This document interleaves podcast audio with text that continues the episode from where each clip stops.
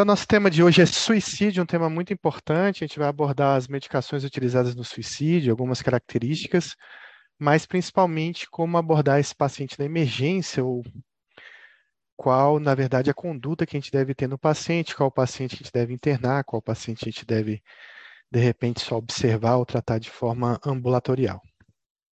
Então, começo com uma pergunta. Em relação ao suicídio, marque a alternativa incorreta então, a pergunta, a alternativa A: homens se matam mais que as mulheres. Os meios mais comuns são ingestão de pesticidas, enforcamento e uso de arma de fogo. Letra C: os homens tendem a usar meios mais letais. Letra D: as taxas mais elevadas na Europa é, são taxas mais elevadas na Europa, principalmente Europa Ocidental. E a letra E, a incidência é maior em zonas rurais do que zonas urbanas. Qual dessas alternativas estão, está errada?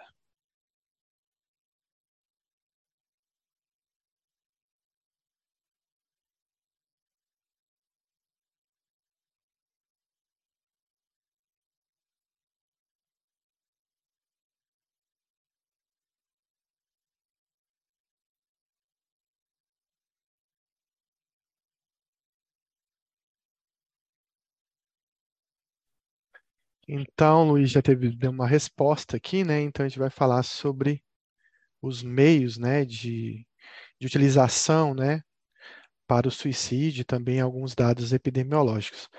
Mas a alternativa errada aí é que a incidência maior do suicídio ele se dá em áreas urbanas, apesar de que o Kaplan ele coloca que é, depressão, por exemplo, que é a principal causa de suicídio no mundo, ele acontece mais em áreas rurais do que urbanas. Talvez o Kaplan esteja um pouco desatualizado, talvez isso tenha invertido ao longo do tempo, mas é o que o Kaplan fala. Então, o que a gente vai observar em relação ao suicídio, né? Que o homem, ele se mata muito mais do que a mulher, né? Então, o número de suicídios provocados pelo homem são de quatro vezes mais do que as mulheres. A gente está falando de suicídio consumado, a gente vai aprender utilizar essas palavras, né? Suicídio e tentativa de suicídio. É claro que quando a gente fala de tentativa de suicídio, as mulheres tentam mais do que os homens. E por que os homens são tão efetivos na prática do suicídio? Porque eles utilizam métodos mais violentos. Né? Então, principalmente a arma de fogo, o enforcamento, que é a principal causa de suicídio no mundo, e também saltar de grandes alturas, que não é um método mais utilizado pelos homens, mas também está dentro dos métodos violentos utilizados. Já a mulher tem uma tendência a utilizar métodos menos violentos. Então, é, geralmente, o uso de medicamentos é mais difícil conseguir é, ter êxito numa tentativa de suicídio utilizando medicamento, principalmente se a pessoa não tiver um conhecimento sobre esses medicamentos. Mas, claro, alguém que, por exemplo, trabalha na área de saúde, é, ou que tenha lido ou se informado no Google, por exemplo, pode achar a medicação ideal para tentar um suicídio. Então, por exemplo, recentemente tive uma paciente muito antiga minha que depois deixou de ser minha paciente, mas era enfermeira e tentou e tentou não, ela cometeu suicídio utilizando altas doses de lítio. Também uma outra paciente antiga minha conseguiu é, é, consumar o suicídio utilizando a amitriptilina. Então, tricíclicos, né, lítio, são drogas bem efetivas para suicídio, mas a grande maioria dos pacientes que tentam suicídio tomam geralmente benzodiazepínicos ou outros medicamentos que não têm um nível de letalidade tão alto. Boa noite, Pedro. Então, métodos não violentos também, a utilização de venenos. Não é um método violento, mas é um método bastante eficaz. E a gente percebe que os tentativas de suicídio que chegam no hospital, onde a gente trabalha e que a gente consegue, digamos, salvar o paciente, ou pelo menos ele chega vivo no hospital ao ponto de passar por um período de internação, são com a utilização de venenos como os carbamatos aí, né? Então, o chumbinho aí, que é um carbamato, é uma medicação menos agressiva que os organofosforados. Né? Em regiões agrícolas, você vai encontrar tentativas de suicídio com organofosforado, mas hoje o carbamato é o mais utilizado. E tem sido bastante utilizado. Talvez uma revisão dessa epidemiologia a gente veja que é, o chumbinho tem sido aí uma arma importante como método não violento, mas um método bastante eficaz. Em alguns países frios, onde se utiliza bastante o gás, né? Então aí também você tem tentativas por gás de cozinha, a pessoa tranca todo o apartamento e, e fica inalando esse gás e acaba é, também tendo consumido, tendo um, um, um suicídio efetivado. Boa noite aqui a Rodrigo. Eu estava na dúvida se era o mesmo Rodrigo. Quanto tempo mesmo, Rodrigo? Bem-vindo à aula de novo. Espero que você esteja aí nas próximas semanas junto com a gente novamente. Bom, vamos falar um pouco sobre epidemiologia. Existem regiões do mundo, né, em que você tem um grande número de suicídios. O Brasil não está nessas regiões epidemiologicamente com um número é, tão grande per capita por, por habitante, mas é, em números absolutos, o Brasil é o oitavo país em suicídios no mundo, talvez pela sua população ser gigantesca. Mas você tem regiões aqui da, do Oriente, né, da, da, da Europa, né, aquelas regiões ali do, do braço antigo da, da União, ex-União Soviética, e também você tem um número muito grande aí na, na Rússia, no Japão, Algumas regiões dessa têm a ver com a questão da cultura, por exemplo, como no Japão, na Coreia, uma cultura muito anancástica, muito perfeccionista, muito exigente, mas também, por exemplo, na Rússia você tem a questão do frio, a questão do álcool, do alcoolismo, que é muito prevalente nessa região, e algumas regiões frias também na Escandinávia, onde esse número de suicídios é bem alto. A gente tem da poucos dados sobre regiões como a África, por exemplo. China, por exemplo, os dados epidemiológicos são bem difíceis né, de, de se obter. Bom, então a gente sabe, a gente acabou de falar que a incidência do suicídio é maior em zonas urbanas do que nas zonas rurais, mesmo com a afirmação do Kaplan que eu havia citado antes. Então, aqui, talvez o ambiente urbano, também a facilidade de acesso a meios mais letais, e a questão também do próprio estresse e pressão da cidade, é, aumenta a chance de uma doença psiquiátrica e também isso leva, é, isso leva a, a tentativas e suicídios consumados. Então, em relação ao suicídio, marque a alternativa correta. O Brasil tem taxa de suicídio abaixo da média mundial. A taxa global de suicídio não mudou nos últimos 20 anos. Os idosos com mais de 65 anos têm taxas mais baixas e devido às campanhas de educação, houve um decréscimo de suicídio em jovens existem maiores taxas de suicídio no inverno.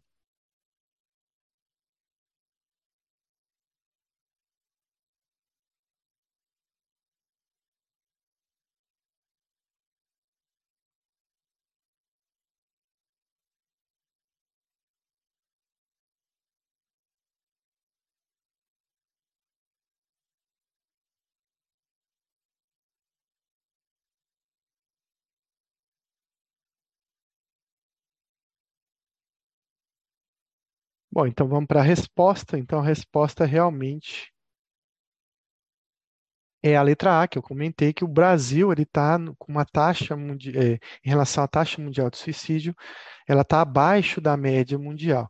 Mas isso pode ser mascarado pelo número de suicídios absolutos, aonde nós somos o oitavo país com maior número de suicídios. Então, vou fazer alguns comentários da questão, é, utilizando alguns slides, então. Então, a primeira, primeira informação que a gente tem é que é, a resposta da questão mesmo. O Brasil realmente está abaixo da média mundial em relação ao suicídio. Não que o suicídio não seja preocupante, principalmente em algumas regiões do Brasil, e a gente pode citar regiões importantes. É, o sul do país, principalmente é, o Rio Grande do Sul, é uma região bastante é, onde a prevalência do suicídio é muito alta, mas nós te, a incidência do suicídio é muito alta, mas também nós temos regiões no centro-oeste, principalmente no Mato Grosso do Sul, e isso tem a ver com algumas tribos indígenas onde as taxas de suicídio são altíssimas, tanto a taxa de suicídio como a taxa de depressão e alcoolismo. É o caso da tribo Terena, que fica ali na região ali fronteiriça com o Paraguai, onde a gente tem aí grande número de índios se matando geralmente por enforcamento. Mas o que a gente observa no mundo, e também isso vem acontecendo no Brasil, que houve um aumento de 21% na taxa de suicídios no mundo. Então, um aumento bem relevante, apesar da mídia, apesar das campanhas educativas em relação ao suicídio. Uma outra um outro problema é que o aumento, houve um aumento de suicídio na, na faixa etária entre 15 e 24 anos de 1.900%. Então, nós temos aí grandes taxas né, em elevação, em progressão nos adolescentes, e não só isso, nós temos taxas de suicídio também aumentando em crianças. Então, a gente tem relato no Brasil, por exemplo, de suicídios de criança com a idade de 8 anos, por exemplo. Bom, isso está é, tá levando com que, perdendo para o trauma, o suicídio seja a segunda causa de morte nessa faixa etária entre os adolescentes. Então, é um fator muito importante e relevante. Quando a gente fala de idoso, né, então acho que é meio que de conhecimento geral, o idoso tem uma taxa de suicídio muito alta. E aí tem algumas condições, a gente vai comentar mais para frente, porque o suicídio é tão prevalente ou tão grave no idoso, né? Até porque o idoso, ele não tenta suicídio, é, é muito raro você pegar alguém de 65 anos que tomou uma cartela de Rivotril tentando se matar.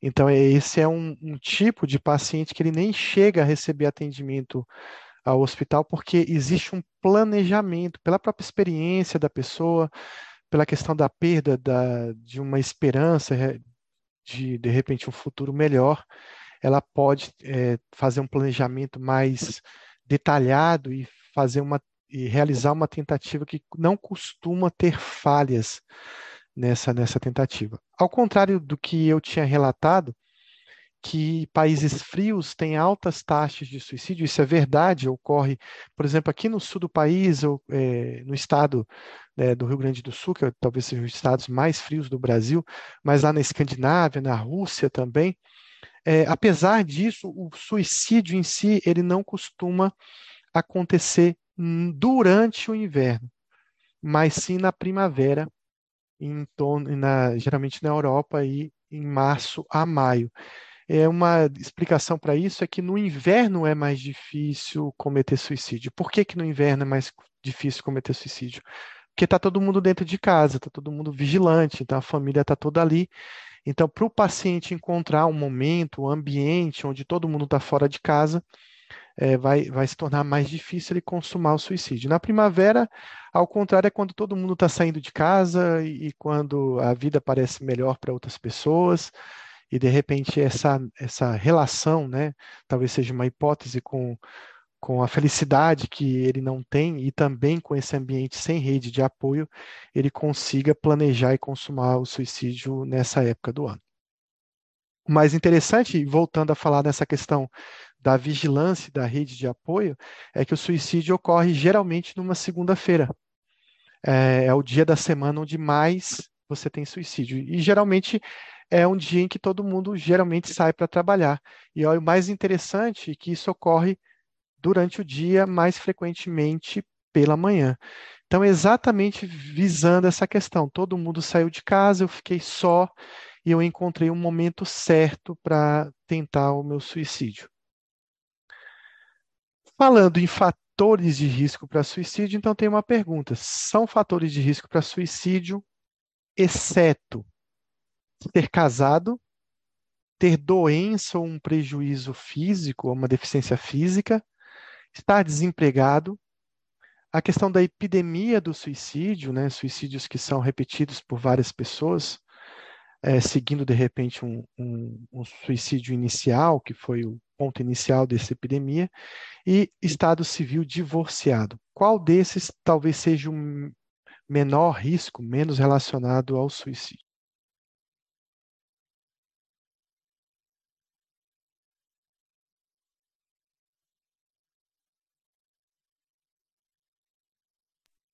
Então, se você não tiver casado com a pessoa certa, com certeza você vai ter mais risco de se matar. Mas se estiver bem casado com a pessoa ideal, é, esse risco diminui. Mas não é só isso, não. Não é só a questão da relação tá bem ou tá ruim, mas a questão da vigilância que você tem quando você tem uma rede de apoio, tem filhos, está é, casado, e a questão de que o cônjuge, um amigo, a presença da família, dos filhos, pode facilitar a realização de um tratamento, a busca né, por um tratamento psiquiátrico, coisa que alguém, de repente, divorciado ou viúvo, ou que mora sozinho, é, tenha mais dificuldade em procurar ou receber esse tipo de ajuda. Então, a gente vai falar sobre alguns fatores né, de risco para suicídio. Ah, tem mais uma pergunta, então depois eu vou falar sobre os outros fatores. São fatores de risco para suicídio, exceto perda ou separação precoce dos pais, uma perda recente, né, aí que pode ser trabalho, pode ser uma perda financeira, pode ser a perda de alguém, religião protestante, sem religião ou católico. Qual dessas é um fator menos relacionado ao suicídio?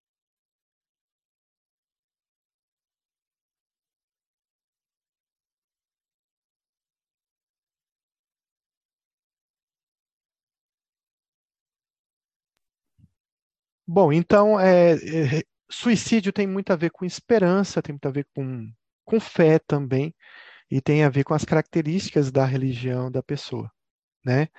Então, é, digamos, perda e separação precoce dos pais, acho que ninguém marcaria também a questão de um luto também seria um fator relevante, mas analisando a questão das religiões. Então, tem religiões bastante associadas a, a suicídio, ou mais associadas, religiões menos associadas. Talvez a religião menos associada a suicídio seja a religião espírita, kardecista, e tem a ver com a questão da própria, digamos, dinâmica da religião, que acredita que é, o futuro desse suicida vai ser bem ruim. Muitas pessoas buscam o suicídio como um alívio para uma dor muito intensa e como uma solução, digamos, né? Esse, esse alívio não vai vir para o kardecista. A religião protestante ela é bem relacionada ao suicídio porque ela é meio que a nancástica perfeccionista ela funciona é, num ritmo de salvação perdição, céu, inferno, e essa divisão, às vezes, de 8 a 80, né, dos extremos, é, facilita a pessoa a, a, cometer o suicídio. Claro que o ateu, entre a comparação com religiões, é a pessoa que tem mais risco de cometer suicídio. O católico é uma religião um pouco mais leve, digamos assim, então não tem essa cobrança toda, então ela está menos relacionada como um fator de risco para suicídio. São fatores de risco para suicídio, exceto comportamento criminoso, delírios, raça branca, raça negra ou sentimento de desesperança.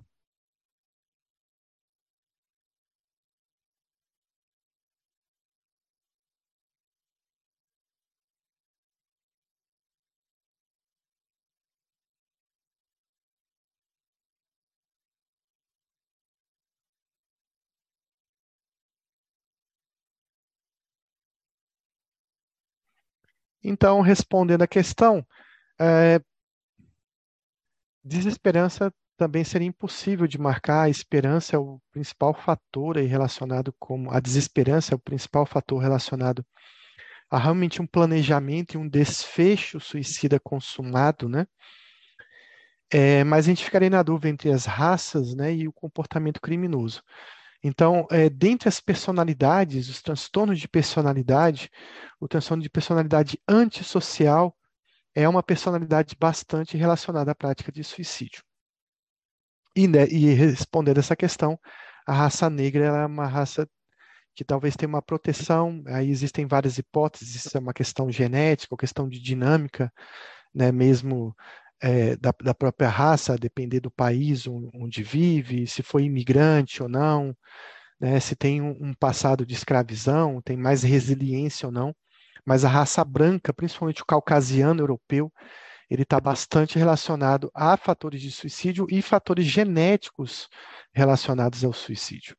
Então, eu vou citar alguns fatores. O desemprego muitas vezes funciona como um luto muito grande e é comparado muitas vezes como luto como a perda de um filho, muitas vezes. Então, é um fator bem importante. Ter uma doença, um prejuízo físico, uma deficiência também é um fator muito relevante e importante no suicídio. Hoje em dia a gente vê a questão da epidemia do suicídio com as redes sociais, né, os suicídios em cadeia depois de uma série que sai ou depois de um suicídio de alguém famoso. A, a questão da falta de rede social, né, ou de rede, de, desculpa, de rede de apoio, aí relacionada à questão da pessoa morar só, então paciente divorciado, separado ou solteiro.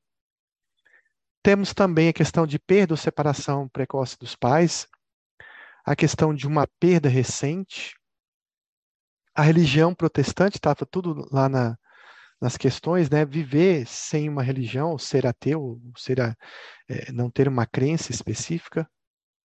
É, o comportamento criminoso, lembrando aí o, o transtorno de conduta e também o transtorno de personalidade antissocial. Paciente com delírios e alucinações, né? principalmente aí quando a gente fala de esquizofrenia paranoide, e principalmente quando a gente fala de alucinações de comando.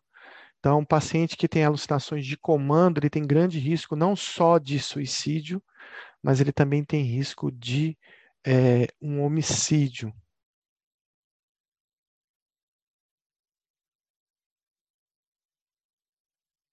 É, o Pedro é, fez uma pergunta aqui. Eu vou. Ele está perguntando se a epidemia de suicídio não deveria fazer com que o número diminuísse, já que as pessoas ficariam mais ligadas ao, no assunto, redobrariam o cuidado com os familiares.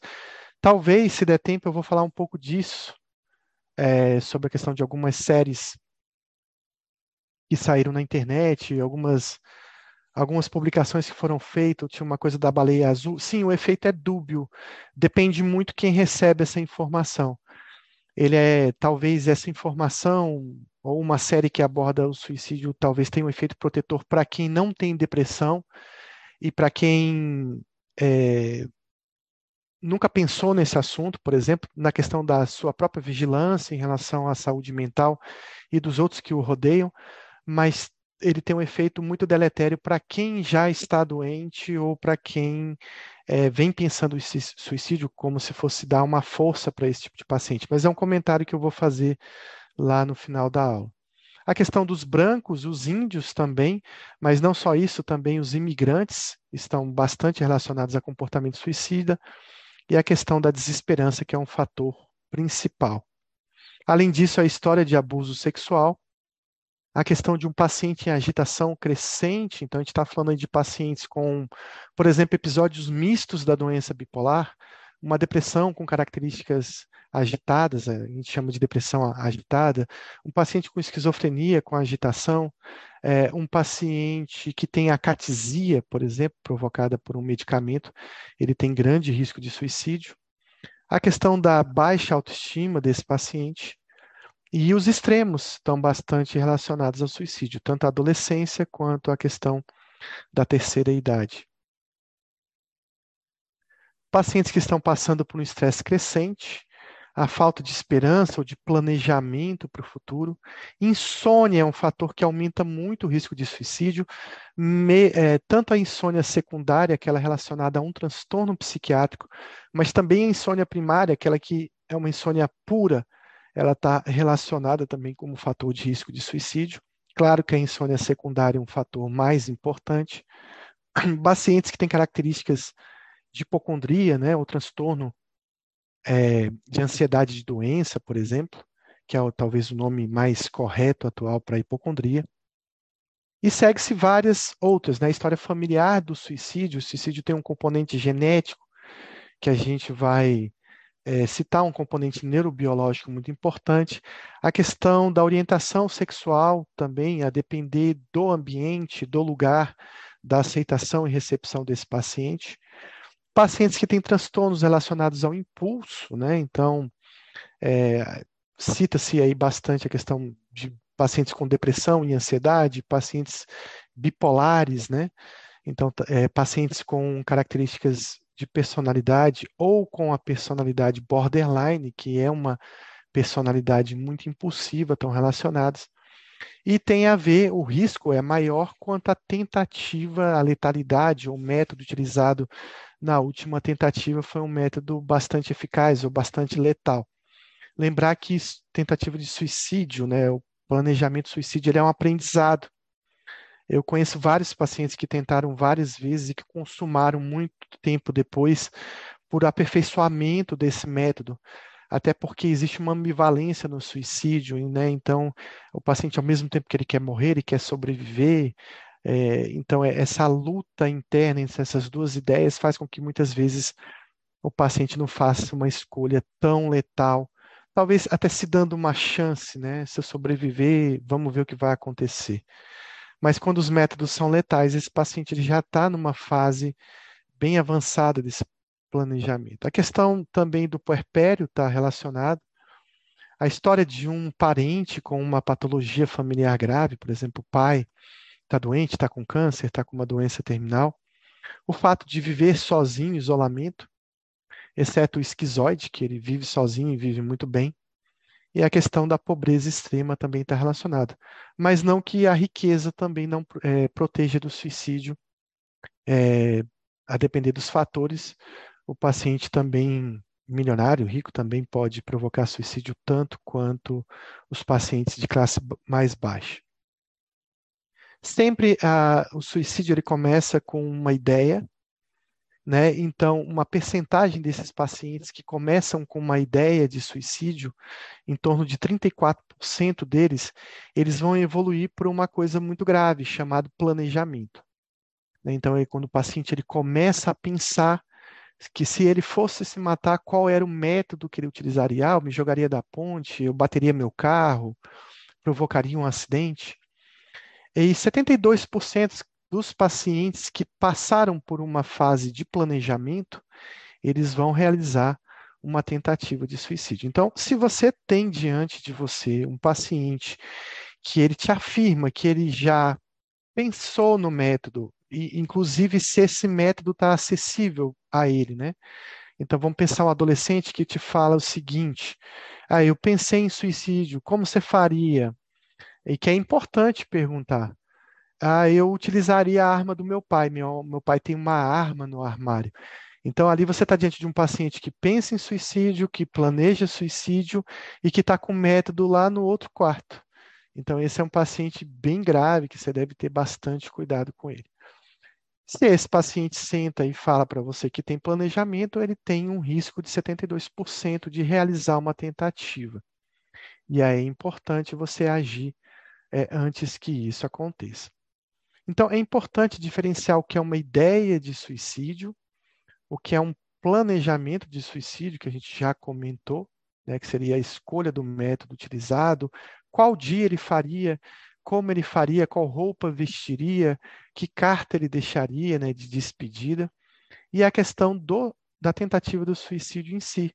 É importante lembrar que existem é, alguns fenômenos chamados fenômenos parasuicidas, né, que é a questão do paciente que se mutila, por exemplo, se corta ou se machuca, uh, o que a gente percebe que esse paciente ele tem bastante impulsividade, não necessariamente alguém que se mutila é borderline, mas é um paciente que ele consegue passar o ato. O que é, quer dizer isso?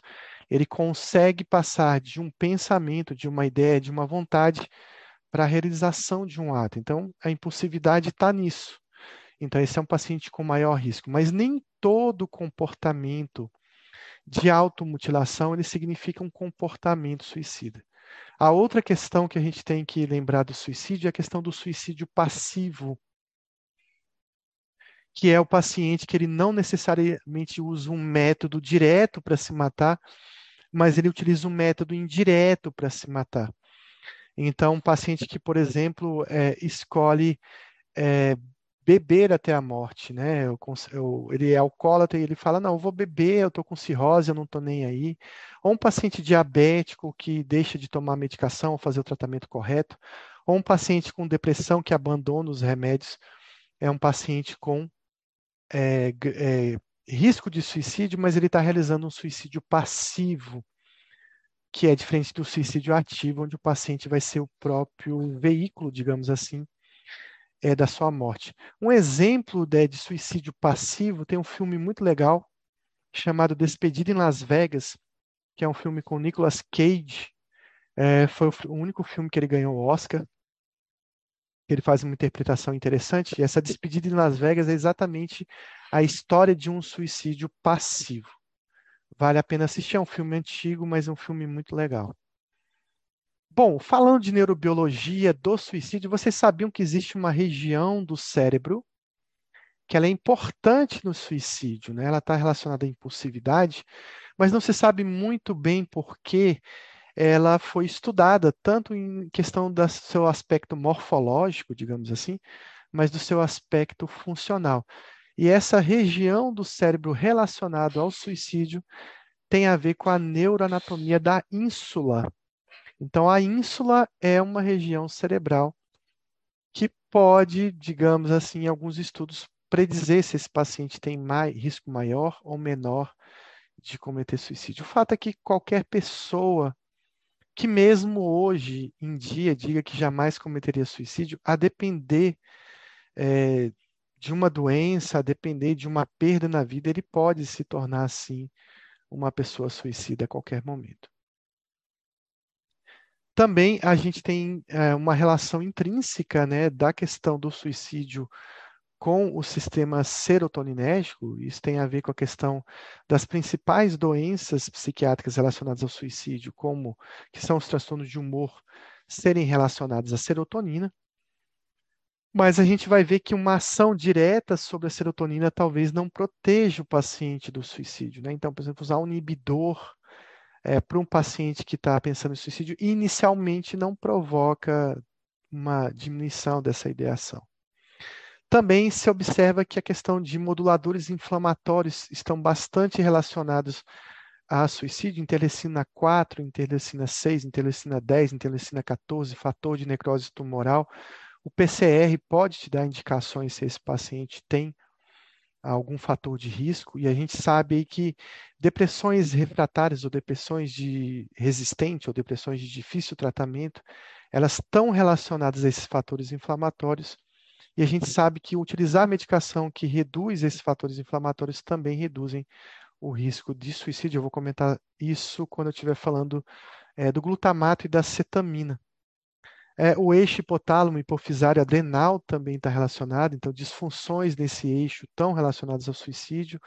É, talvez a gente possa citar aí o TEPT, transtorno de estresse pós-traumático, como um, um transtorno é, relacionado ao suicídio e que existem alterações importantes nesse eixo.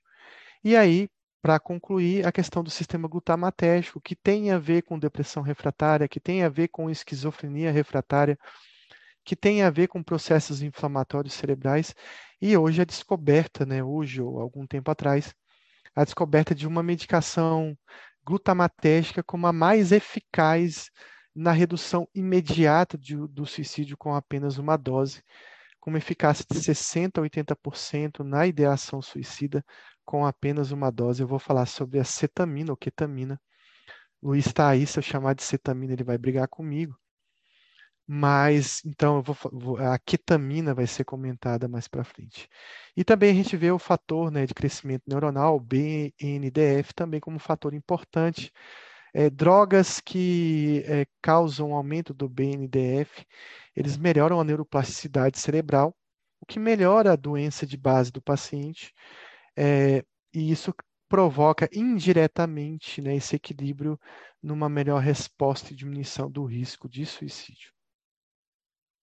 É importante esse, responder isso, né, mas a questão do suicídio ele tem muito a ver com uma questão de dor social. E isso é muito importante quando a gente fala de crianças e adolescentes. Né? Então, a questão de ser renegado, do bullying, né? a gente vê aí que a, é, a maioria dos suicídios coletivos cometidos em escola por alguém que vem, volta à escola para se vingar do bullying ou se vingar dessa dor social, eles muitas vezes fazem esse planejamento homicida, mas que vem com um suicídio depois. Para quem quiser ver isso, a questão do, do documentário chamado Tiros em, Tiros em Columbine mostra exatamente esse fenômeno é, acontecendo nos Estados Unidos, depois se repetindo e agora recentemente no Brasil. Então, isso é verdade, essa dor social é muito importante nessa faixa etária. Há muitos pacientes que deixam cartas, né, suicida, vai ser um comentário depois, eles falam muito de uma dor, de uma perda muito grande, de uma dor muito intensa que não pode, é, você não pode sobreviver a ela, que seria difícil você viver com essa dor ou se recuperar na vida dessa perda, né? Então, e a dor psicológica, ela tem uma, ela foi pesquisada em questão das neurociências ou de estudos de imagem funcional, e ela tem a mesma neurobiologia da dor física, ela acomete o cérebro de uma forma tão intensa quanto a dor física. É por isso que, diante dessa dor, o paciente ele queixa de um aperto no peito, de uma dor muito intensa, e é por isso que a gente sente tanto os sentimentos né, no tórax, né, no, no coração, digamos assim, por essa replicação dessa dor no corpo. É, cartas suicidas sempre referem essa dor intolerável e a, o suicídio como uma resolução dessa dor. Ah, o suicídio ele não é uma porta aberta para um futuro melhor. Geralmente não é assim, a não ser que seja um suicídio altruísta, que é algo, algo que eu não comentei, é, que diferente do suicídio ativo ou passivo, é um suicídio voluntário. Isso era feito, por exemplo, pelos kamikazes, pelos samurais, quando se matavam. Mas agora nós temos os homens-bombas, onde você tem um suicídio altruísta por uma causa, por uma ideologia, e que no fim, né, ele vai receber uma recompensa. Mas na verdade o suicídio ele não é assim. Ele é apenas é um alívio de uma dor, é, é para aliviar uma perda e para estancar essa dor que é tão intensa. Muitas vezes sem calcular e a gente não sabe o que virá depois, né, desse desse ato, né? O suicídio ele tem a ver, como eu tinha dito, com as interleucinas 3, 4, 6 e 14. Acho que eu tinha citado a 10, mas a 10 não está aí além do fator de necrose alfa, né, e tem uma relação muito intrínseca com o processo inflamatório e tem uma relação com o suicídio, então essa afirmação também é verdadeira. E aí tem a questão dos agonistas glutamatérgicos, principalmente relacionados ao, ao receptor AMPA, mas também ao NMDA.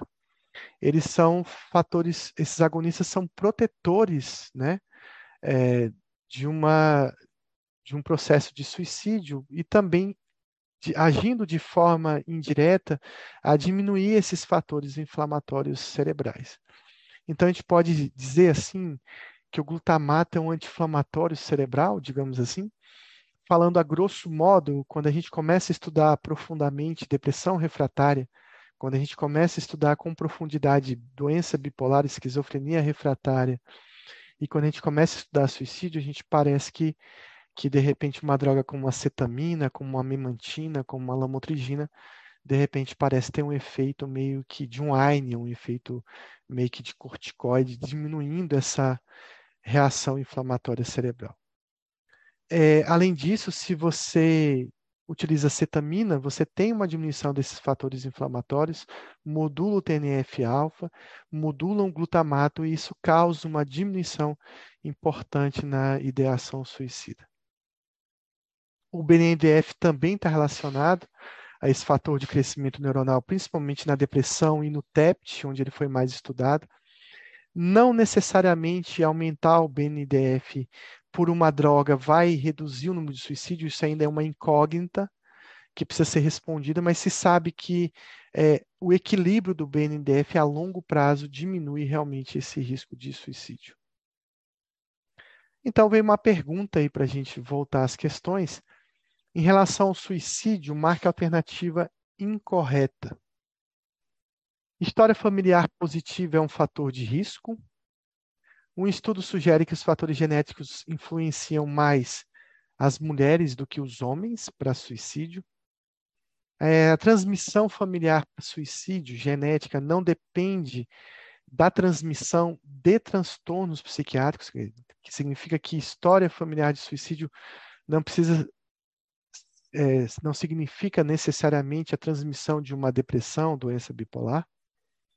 Letra D, o comportamento suicida estão relacionados né, a genes como o transportador de serotonina, a triptofano hidroxilase e o fator neurotrófico derivado do cérebro, que eu acabei de citar, o BNDF. E letra E, a vulnerabilidade ao comportamento suicida depende da, do efeito somatório de vários múltiplos alelos, vários genes relacionados ao suicídio. Qual dessas alternativas é incorreta?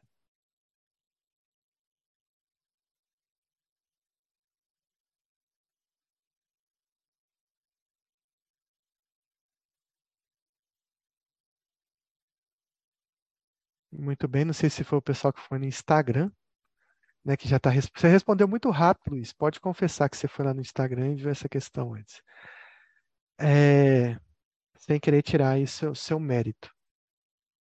Mas vamos lá, então eu acho aí que Luiz está certo, Pedro também está certo. Aí, Luiz, não falta uma, uma pergunta lá do Instagram.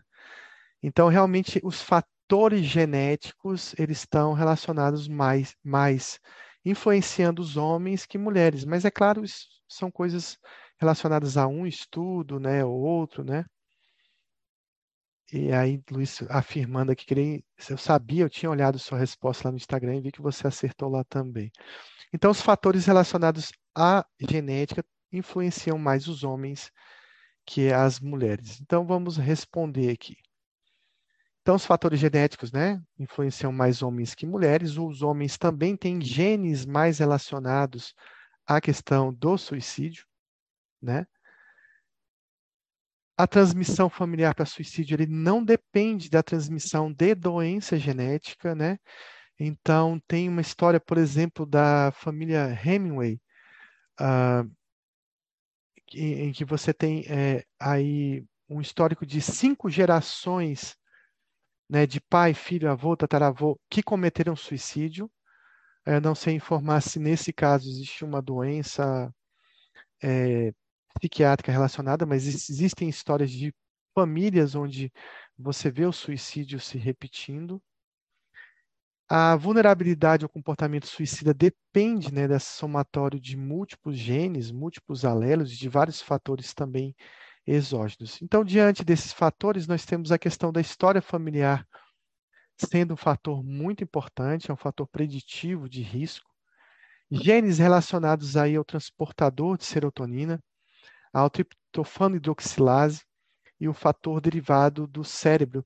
Eu fiquei um pouco em dúvida porque existe uma relação entre o transportador de serotonina e a triptofano hidroxilase com o, o folato, com o ácido fólico, e a questão do uso hoje atual que nós fazemos em pacientes que têm, por exemplo, PCR alto, ou que têm obesidade, ou que têm fatores inflamatórios, do metilfolato ser uma droga bastante eficaz na dose de 10 miligramas para esse tipo de paciente com depressão, principalmente resistente e refratária. Mas eu não achei nada especificamente algum estudo na, na PubMed relacionando o metilfolato ácido fólico é, indiretamente à questão do risco de suicídio. Bom, a questão dos gêmeos é então a questão da herdabilidade é muito alta, então em torno de 30 a 50% dos casos de herdabilidade para risco de suicídio.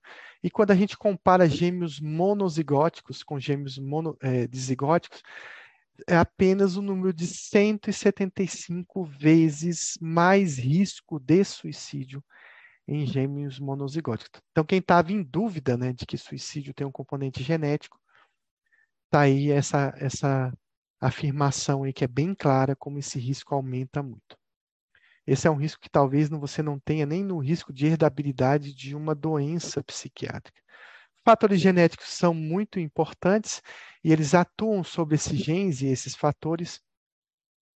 E aí, entre eles, nós temos a triptofano hidroxilase, essa enzima importante na questão da modulação do é, da serotonina, mas nós temos genes específicos como esse, que acho que ninguém vai decorar o número, ou essa sigla, desculpa, que é o CRC6A4, parece mais placa de carro do que um gene, mas existem também genes como da COMT, que estão bastante relacionados à impulsividade, que também pode estar relacionado ao suicídio. Bom, diante de um paciente com tentativa de suicídio, seja no consultório esteja num ambiente hospitalar, é, quando que a gente vai indicar a hospitalização desse paciente? Eu comentei muito isso na aula de emergência anterior, quando a gente falava de psicose, de atendimento de agitação psicomotora ou de esquizofrenia na emergência. E, na verdade, não é muito difícil de entender quando eu devo internar esse paciente. Claro que vai ter alguns slides mostrando alguns fatores relacionados, mas o que a gente tem que compreender, a grosso modo, e o básico, é se esse paciente fosse seu parente, você conseguiria levar ele para sua casa? Você conseguiria cuidar dele? Você conseguiria impedir que ele tenha suicídio? Aí você pensa, não, eu trabalho o dia todo, ele vai ficar sozinho em casa, não tem como eu cuidar dele. Não, ele tra eu trabalho o dia todo, mas eu tenho como contratar uma equipe de home care, eu tenho como tratar um enfermeiro, um segurança para cuidar dele, vigiar ele 24 horas, a coisa já mudou, ficou um pouco diferente. Então, se você, como médico, não levaria esse paciente para cuidar na sua casa por achar que você não conseguiria dar a atenção adequada, é lógico que você tem que entender que a família desse paciente também não vai dar ter condições de cuidar dele de forma adequada. Ninguém, nenhum remédio protege do suicídio, exceto a cetamina. Há um tempo atrás eu não falaria isso, eu falaria que nenhum remédio protege imediatamente do suicídio. Mas a gente falando de cetamina e de um procedimento não é, biológico, que é ECT, né, eletroconvulsoterapia, eu poderia dizer que nenhum outro fármaco protegeria o paciente de um suicídio. A única coisa que protege o paciente de um suicídio é a vigilância, é impedir que ele, naquele momento, né, com uma ideação, um planejamento muito intenso, cometa o suicídio. A gente deve impedir ele de fazer isso.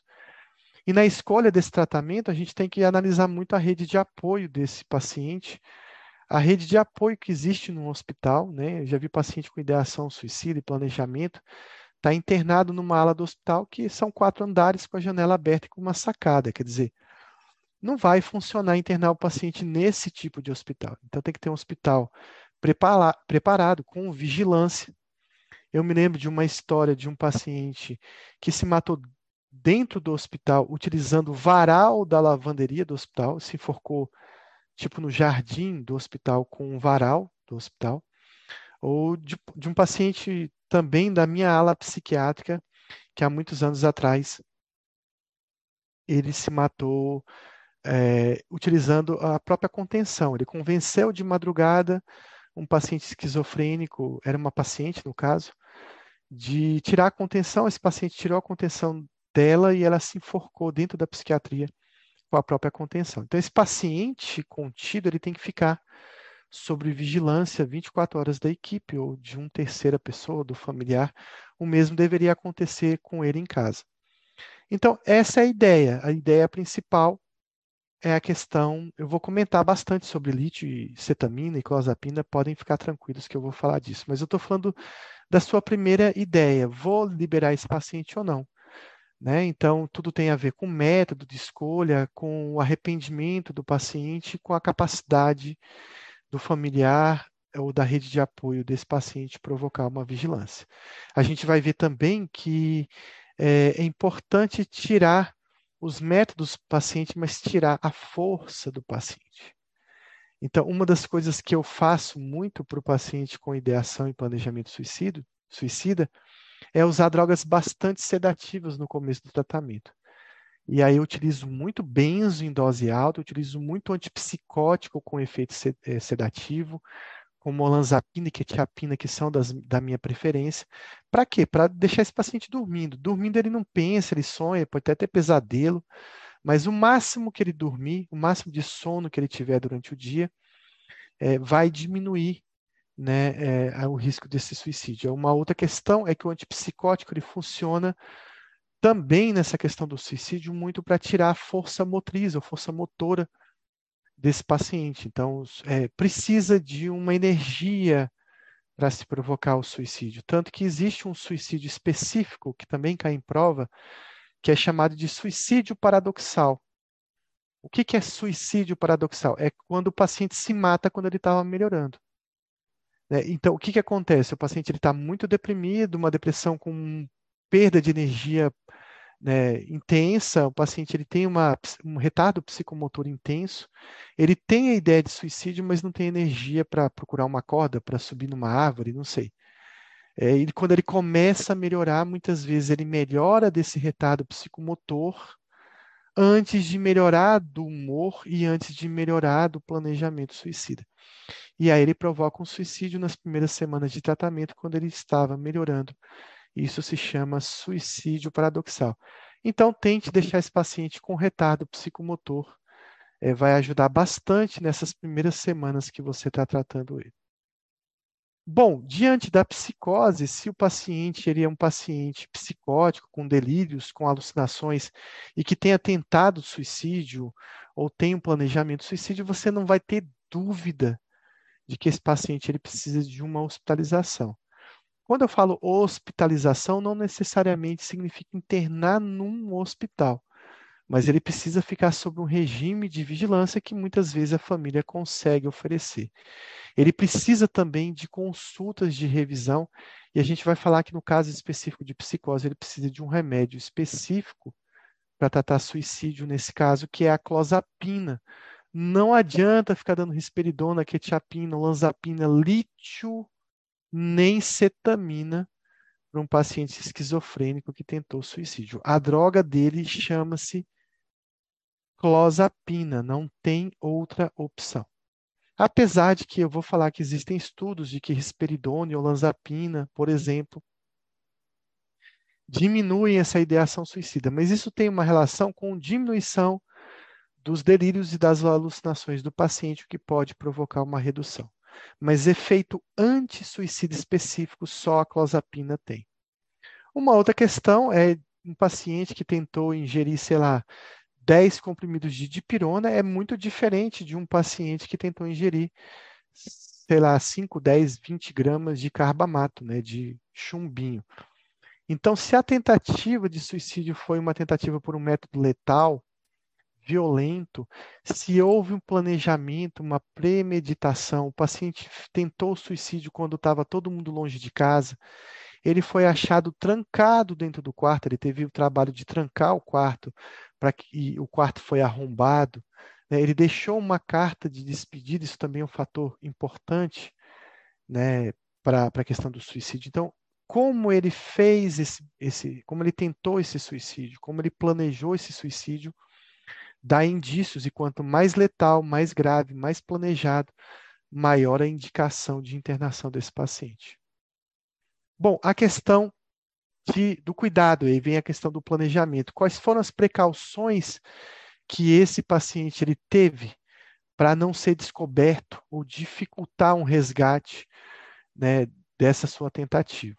Né? Então, se ele tentou se matar num lugar isolado, né? Se ele não ligou para ninguém, se ele não mandou mensagem, é, então isso é, um, é, uma tentativa muito grave deve, esse paciente deve ser hospitalizado. A persistência no comportamento suicida, mesmo que esse paciente ele é, tenha feito tentativas muitas vezes com métodos não letais, mas que são repetidas, ou se ele tem uma persistência no plano.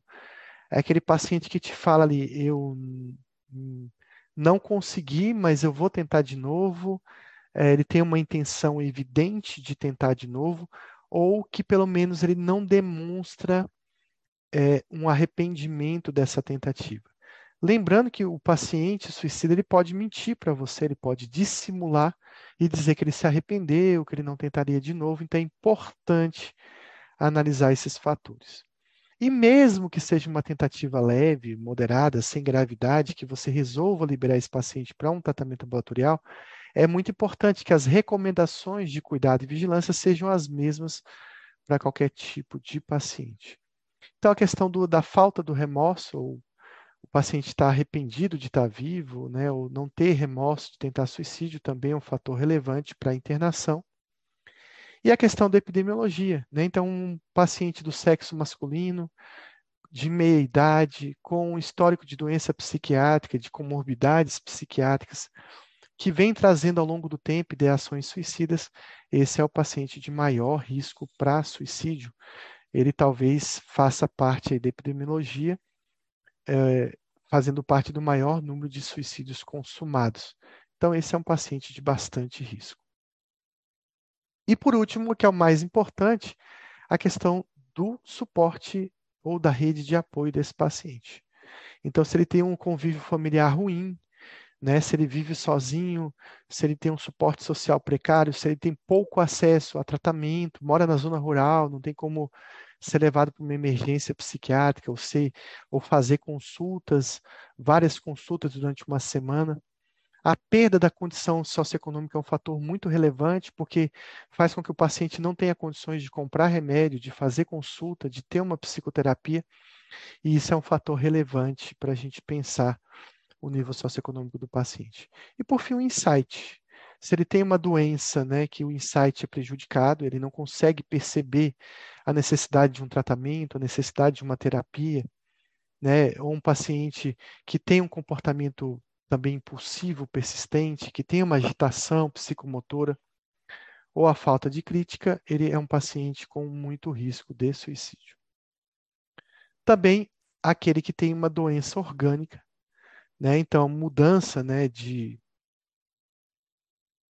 a mudança, né, de, de um estado mental devido a uma alteração metabólica, tóxica, infecciosa, ou seja, qualquer lesão cerebral é um fator de risco também para suicídio.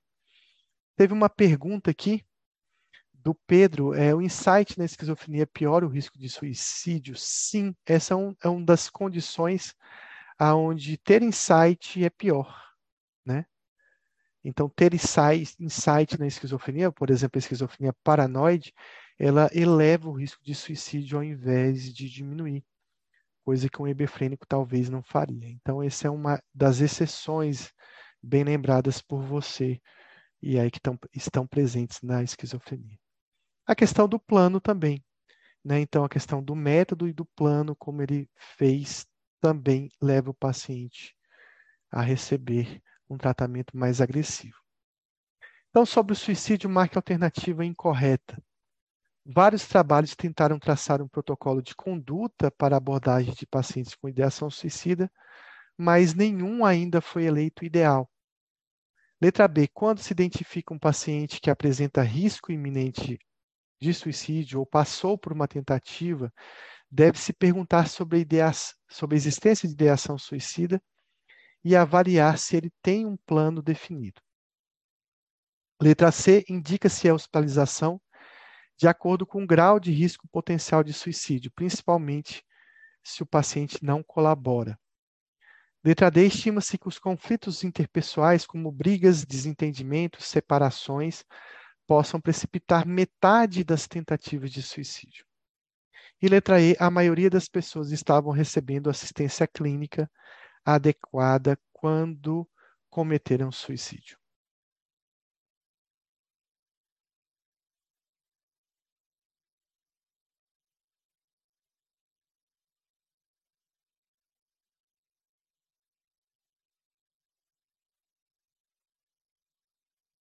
Então, essa é uma questão um pouco mais direta, né? talvez mais lógica. É claro que a, a, o tratamento psiquiátrico, né, o uso de medicação, psicoterapia, ele protege do suicídio. É, é, muito comum você ver um paciente que abandonou o tratamento ou que não fazia o tratamento adequadamente cometer suicídio tempos depois. Então, a assistência protege bastante. Os conflitos interpessoais, as brigas, desentendimentos são grandes provocadores de suicídio, e isso, esteja, isso está mais relacionado aos jovens, principalmente. E principalmente com tentativas impulsivas, né? aquela tentativa de última hora. O paciente tentou suicídio, mas ele não vinha planejando há dias, ele pegou o que estava na frente, e isso foi modulado por um estresse psicológico. Essa é uma tentativa menos grave, então, eu chamo de tentou suicídio por impulsividade ou tentou suicídio porque estava planejando. Sempre o, o, suicídio impulsivo ele tem menos gravidade que esse suicídio planejado ao longo do tempo. Infelizmente, poucas pessoas estavam recebendo assistência clínica adequada quando cometeram suicídio, mostrando que o tratamento realmente traz é, o sentido de evitação desse, desse ato. Bom, quando a gente fala em suicídio, a gente fala muito do lítio. Lítio, ah, vou usar lítio para quem tentou suicídio. O paciente veio ontem com depressão, ele tinha tentado suicídio na semana passada, então eu vou, eu vou é, dar lítio para ele e vou proteger ele do suicídio. Bom, isso é uma questão que a gente tem que pensar muito no lítio. Primeiro, as, é, a gente tem que buscar indicações para o lítio. Ah, não adianta chegar o paciente com, sei lá, com depressão, tem, teve uma tentativa moderada e eu vou usar o lítio e isso vai proteger ele do suicídio. Então, qual paciente depressivo tem indicação de utilizar lítio, né? É, uma outra questão que é muito importante é que o lítio não funciona em algumas situações. Né, que eu vou até fazer uma pergunta, não vou dar spoiler agora, senão eu vou acabar respondendo uma questão que tem à frente. Então é muito importante a gente saber a questão da farmacologia do lítio, quando ele age, porque eh, se você acreditar que em uma semana o lítio vai tirar a ideia de suicídio de alguém, isso não vai acontecer. Então vem a questão que eu estava falando. Sobre o efeito do lítio no suicídio, marque a alternativa correta. Então, o lítio reduz suicídio em bipolares do tipo 1, mas não do tipo 2. Hum. O lítio né, reduz mais suicídios, ah, suicídios consumados, mas ele não reduz tentativa de suicídio. Letra C. O transtorno de personalidade borderline parece não responder ao efeito profilático do lítio né, em relação ao suicídio.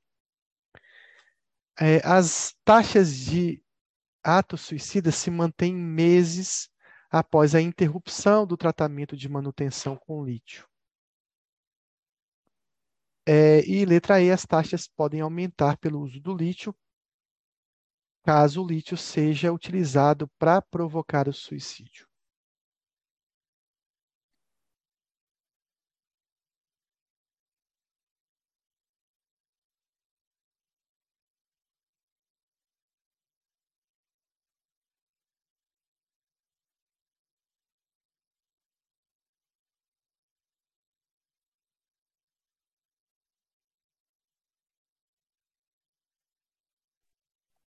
Bom, Luiz, você não vai acreditar, mas Bia acabou de chegar aqui e disse que a resposta é a letra C.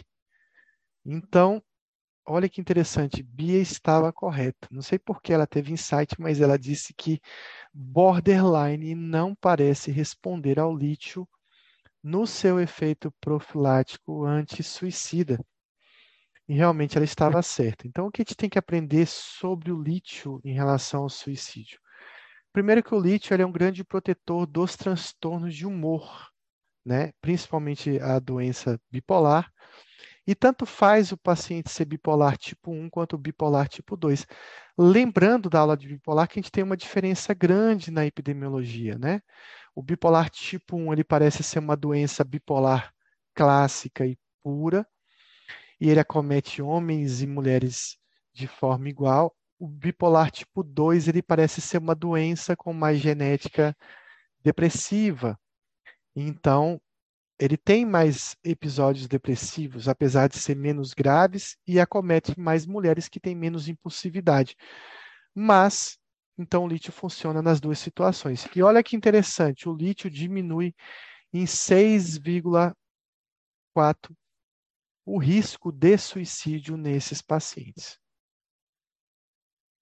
Outra questão é que o lítio ele age tanto modulando ou protegendo o paciente de uma tentativa de suicídio, ou seja, de uma ideia, de um planejamento e de uma execução de suicídio, como o suicídio consumado. Então, ele age, na verdade, na ideação suicida. E a gente sabe que isso não acontece apenas por, um, por melhorar a patologia de base. Parece que o lítio tem um efeito anti-suicida próprio, é, que não está relacionado com a melhora dos sintomas em si. O lítio também ele pode ser utilizado para cometer suicídio. Eu relatei mais cedo né, de um paciente que, te, que cometeu suicídio com lítio. É,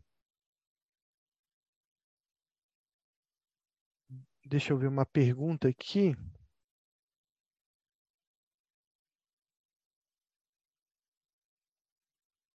Bom, eu acho que é em relação à questão, eu vou voltar à questão aqui e depois eu comento isso aqui. Em relação à questão do lítio, né? Uh...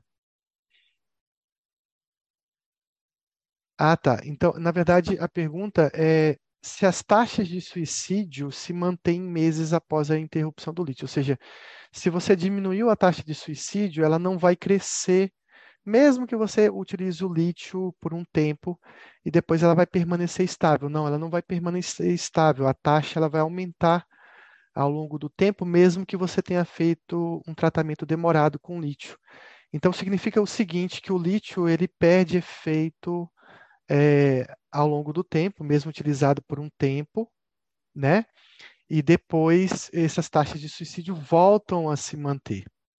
Então, é importante essa pergunta, pessoal, porque é, talvez para alguns pacientes graves, bipolares ou com depressão, é importante que, se ele tiver um componente suicida relevante, que o, o tratamento do, é, do, do, do, lítio como profilático não seja é, por um período de tempo, mas talvez esse efeito profilático seja enxergado a longo prazo. Talvez esse paciente utilize, tenha que utilizar o lítio a longo prazo. Então, o lítio ele pode ser usado para o seu próprio suicídio, né? Mas a pergunta é, pô, professor, então eu fiquei com medo agora de passar lítio, porque o paciente pode chegar e tomar em casa. Primeiro que você tem um, um paciente com ideação suicida, você vai orientar a família né, em relação ao cuidado com lítio. O lítio é uma medicação que não pode ficar na mão desse paciente. Mas olha que interessante, foi feito um estudo, né, na verdade, é, não é um estudo, são dados do CDC, o Centro né, de Doenças Americanos, e o, o, risco de você se matar por lítio e consumar um suicídio, ele é igual ao de antidepressivos e do uso de antipsicóticos. Então, assim, na verdade, o lítio não é uma grande arma para a utilização do suicídio. Ele é mais uma arma protetora do que propriamente um método para utilizar como medicamento suicida, digamos assim. Olha que interessante esse slide aqui.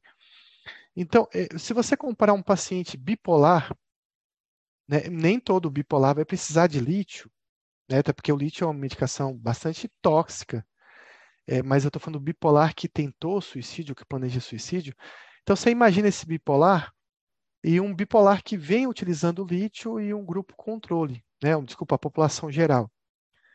É, então, olha só que interessante. Quando esse paciente bipolar utiliza o lítio, ele tem uma redução de cinco vezes na taxa de suicídio consumado. Alguns livros falam em oito vezes, vinte vezes, mas é, aqui sendo relevante em relação ao material da própria BP, o risco de diminuição é de cinco vezes. Quando a gente fala em taxas de tentativa de suicídio e não suicídio consumado, esse número acaba ainda sendo maior. Então vejam que ele funciona para o paciente que é muito grave, né? Que realmente ele tá, ele tem grande risco de suicídio, mas ele também funciona para aquele paciente que talvez não vá realizar uma tentativa por um método tão letal. Então, as indicações do lítio, né? A gente utiliza muito em depressão, que tem tentativa de suicídio ou ideia, pacientes com estabilidade emocional, muita impulsividade, e também pacientes que demonstram agressividade. Uma coisa importante é que o lítio ele não vai ter um efeito profilático anti-suicida nas primeiras seis a oito semanas. Então, olhe, se você tem um paciente que sentou à sua frente no consultório, que você passou lítio e achou que protegeu o paciente, não é verdade. Durante seis a oito semanas, esse lítio não vai estar agindo para proteger esse paciente. Então, você vai ter que utilizar outros métodos, tratar a doença dele, usar antidepressivo, benzo, antipsicótico, manter o lítio, mas principalmente contar com a rede de apoio e vigilância para o risco de suicídio. Recentemente, em outubro do ano recentemente, nossa, o ano passou rápido. É, foi no ano passado, agora eu não vou lembrar a época do ano, eu perdi um paciente que ele estava sob vigilância extrema, utilizando lítio, vigiado pela família, e bastou ele ter acordado, tomado café, a esposa também, e ele ter, ela ter adormecido logo após o café, num período de 15 minutos que ele adormeceu e que o filho tinha saído de casa, é, ele vinha evoluindo bem de um tratamento de depressão, foi quase que um suicídio paradoxal, mas na noite anterior ele tinha recebido um telefonema, que era um telefonema um advogado, e trouxe uma notícia muito ruim para ele, né, de um processo que ele estava passando. Então, esse telefonema foi estopim para que ele acordasse de manhã, aproveitasse 15 minutos de descuido e se enforcasse no quintal. Então, é muito importante é, lembrar que a vigilância vai ser ah, o mais importante. Ah, esse paciente ele não estava fazendo uso de cetamina, mas era uma opção para ele. Na verdade, ele não tinha risco de suicídio imediato quando cometeu o suicídio. Foi uma surpresa para todos nós. É, talvez sim, talvez não, porque na verdade o processo que ele recebeu a notícia envolvia um risco de prisão, um risco de perda de emprego, e então é, era uma notícia muito importante para ele. Talvez não te daria tempo, ele não comunicou a ninguém sobre esse telefonema. Então são coisas muito impulsivas. Esse suicídio muito impulsivo às vezes é difícil de evitar para esse paciente. Era um paciente policial civil que se matou enforcado. Por que policial civil que se matou enforcado? Sendo que ele verbalizou seis meses antes que tinha vontade de dar um tiro na cabeça, porque a gente tirou a arma dele, né? Então, ele protege de suicídio de tentativas na depressão, em quatro vezes diminuindo esse risco. E a gente tem que ter cuidado né, do lítio, achando que ele vai proteger um paciente borderline. Então, parece que o borderline não responde muito bem esse efeito profilático do lítio, a gente tem que buscar outras medicações, e aí talvez o manejo que eu falei tenha sido mais importante em relação à rede de apoio. Sobre o efeito do lítio no suicídio, marque a alternativa incorreta. As taxas de, ato, de atos suicidas aumentaram em 20 vezes em vários meses após a interrupção de um tratamento com lítio. É, o risco de suicídio aumenta com uma interrupção mais abrupta do lítio. A intoxicação por lítio é bem prevalente nas tentativas de, de autoextermínio. É, letra D, a alternati a, alternativamente, o lítio pode ter efeitos específicos contra o suicídio, independente de suas ações estabilizadoras do humor. E letra E, um achado interessante é a diminuição das ocorrências de suicídio em cidades que têm na sua água potável altas concentrações de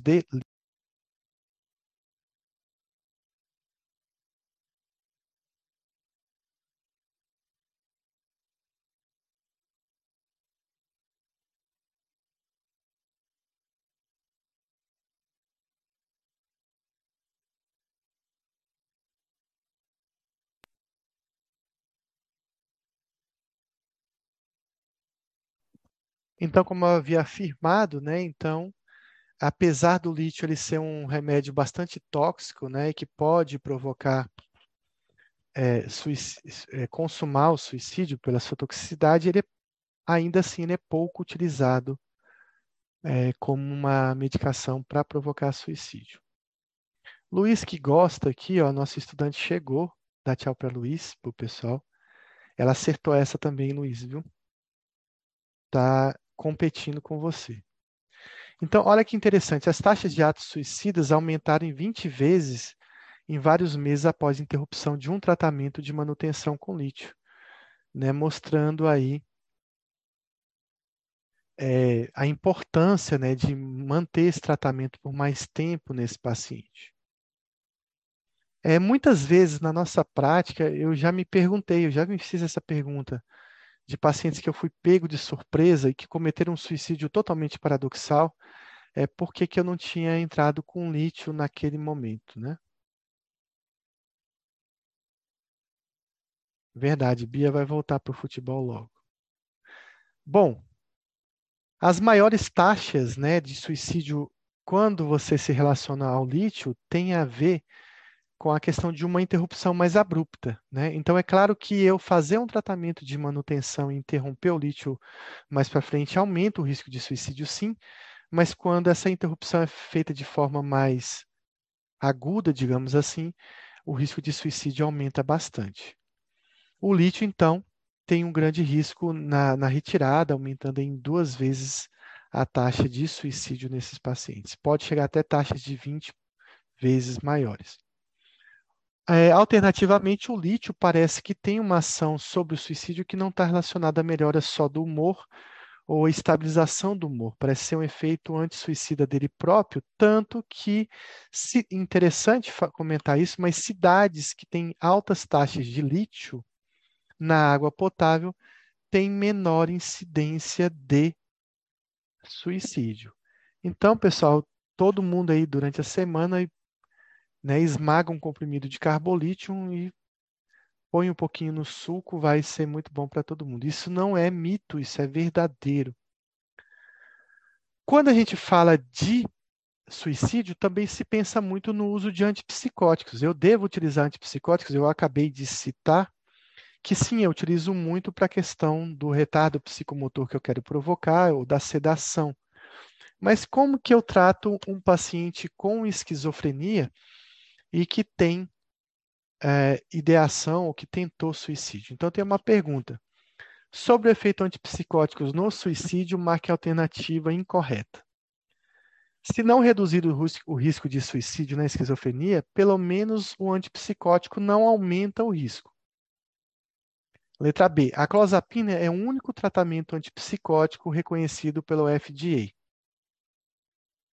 Letra C, a interrupção dos fármacos antipsicóticos atípicos em pacientes com esquizofrenia foi acompanhada de taxas bem maiores de tentativa de suicídio. Letra D, a evidência de risco reduzido de ideação comportamento suicida em pacientes com esquizofrenia tem sido associado também ao lanzapina e à risperidona.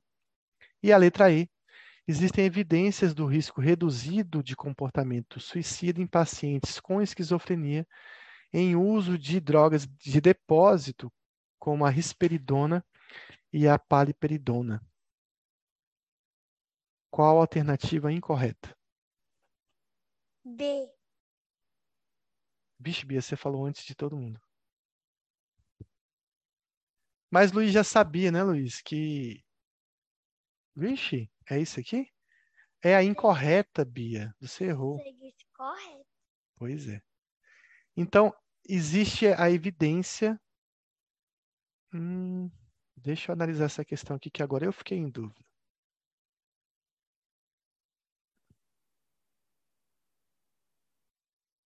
Ah, tá, que, que reduz, que o medicamento de depósito reduz. Realmente essa é incorreta ela não reduz, não é observada. Qual é a outra errada?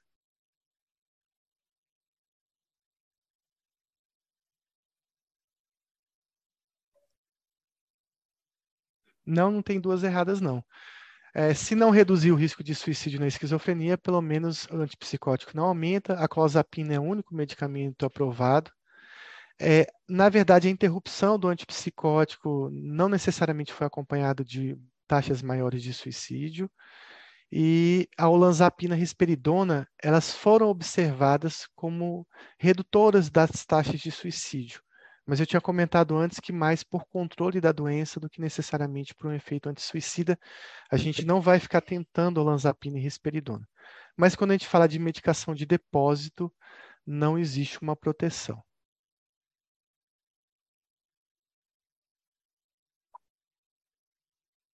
Bom, então vamos falar sobre antipsicótico. Então, a clozapina é o antipsicótico principal. Ele é o único medicamento anti-suicida dessa classe aprovado pelo FDA. É claro que a gente está falando de clozapina para paciente esquizofrênico com ideação suicida. Eu não estou falando que eu vou passar clozapina para um paciente com depressão e que tem ideação suicida que vai funcionar. Então, a gente vai lembrar o seguinte: humor é lítio, clozapina é só para paciente psicótico. E não funciona também o inverso. Lítio não funciona para paciente psicótico. Então, os antipsicóticos, eles podem não reduzir né, essa, esse, esse risco de suicídio, principalmente quando está falando de outros antipsicóticos. Mas eles também não atrapalham. Então, é difícil você ver que você vai passar um, uma olanzapina para um paciente, ele vai começar a pensar em suicídio. Mas tem uma exceção nessa minha fala aí. Vocês acham que um antipsicótico pode aumentar o risco de suicídio? Em que situação um antipsicótico pode aumentar o risco de suicídio?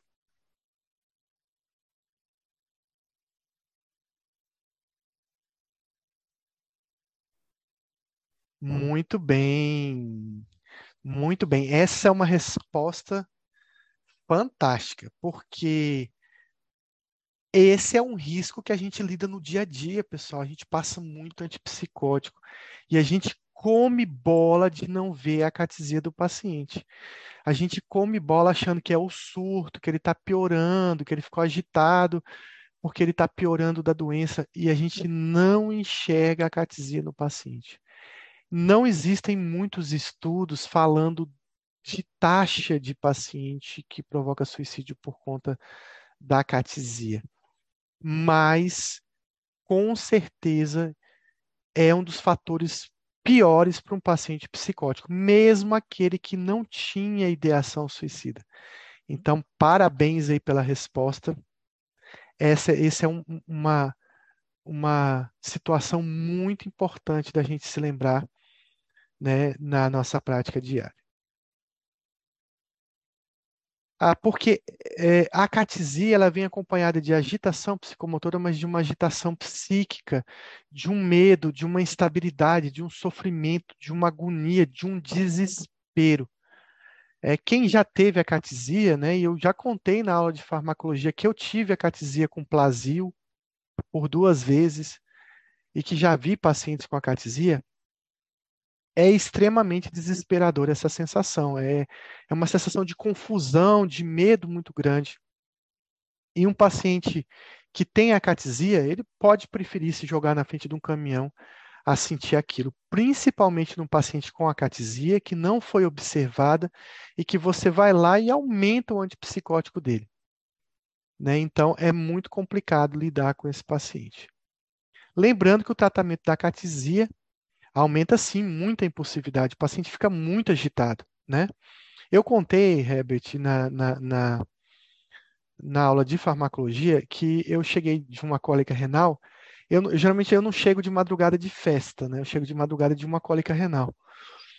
E aí eu cheguei de, do hospital de uma cólica renal e de manhã, quando eu acordei, eu acordei com a seguinte ideia, eu vou te relatar. Eu ia morrer a primeira ideia era essa: eu ia morrer. Eu tinha certeza que eu ia morrer. A segunda ideia é que eu ia morrer porque eu ia me matar. Mas eu não sabia por que, que isso aconteceu, eu não fazia ideia por que, que eu iria me matar, não tinha nenhum motivo naquele momento para pensar nisso. Mas a ideia era tão prevalente que eu comecei a ficar com medo dela. Fiquei extremamente perturbado e fiquei extremamente agitado, andando para o quarto, para um lado, para o outro, andando para um lado, para o outro, ia para o banheiro, tomava um banho, voltava. E fiquei extremamente desesperado, tanto que eu não contei para ninguém. Todo mundo ia achar que eu estava ficando maluco. Como é que eu ia me matar se eu não queria me matar e por que, que eu ia morrer? Né? Mas aí eu lembrei da medicação que eu havia tomado no hospital e lembrei que tinham feito um plasio em mim. Aí eu tomei um clonazepam, dormi e acordei melhor, mas a sensação é muito desesperadora. Ah, eu acho que, desculpa a quem falou lá que tinha duas questões erradas, acho que estava certa mesmo a interrupção aumenta o risco de suicídio, talvez por provocar uma piora dos sintomas da doença. Então, aquela que a letra C estava, ou a D estava realmente errada. Né? Então, a interrupção do tratamento aumenta o risco de suicídio. Só fazendo uma correção, lá, depois eu volto na questão e corrijo. Bom, a olanzapina, risperidona, parece reduzir o risco de suicídio, mas quando eu falo parece, é bem diferente da clozapina, que protege do risco de suicídio. Mas isso não é observado com drogas de depósitos, como a risperidona depô ou a paliperidona, que é o Invega Sustena. Então, aí lembrando, né, a resposta de Kalila, a questão do cuidado com a catesia. Você gostou, Bia?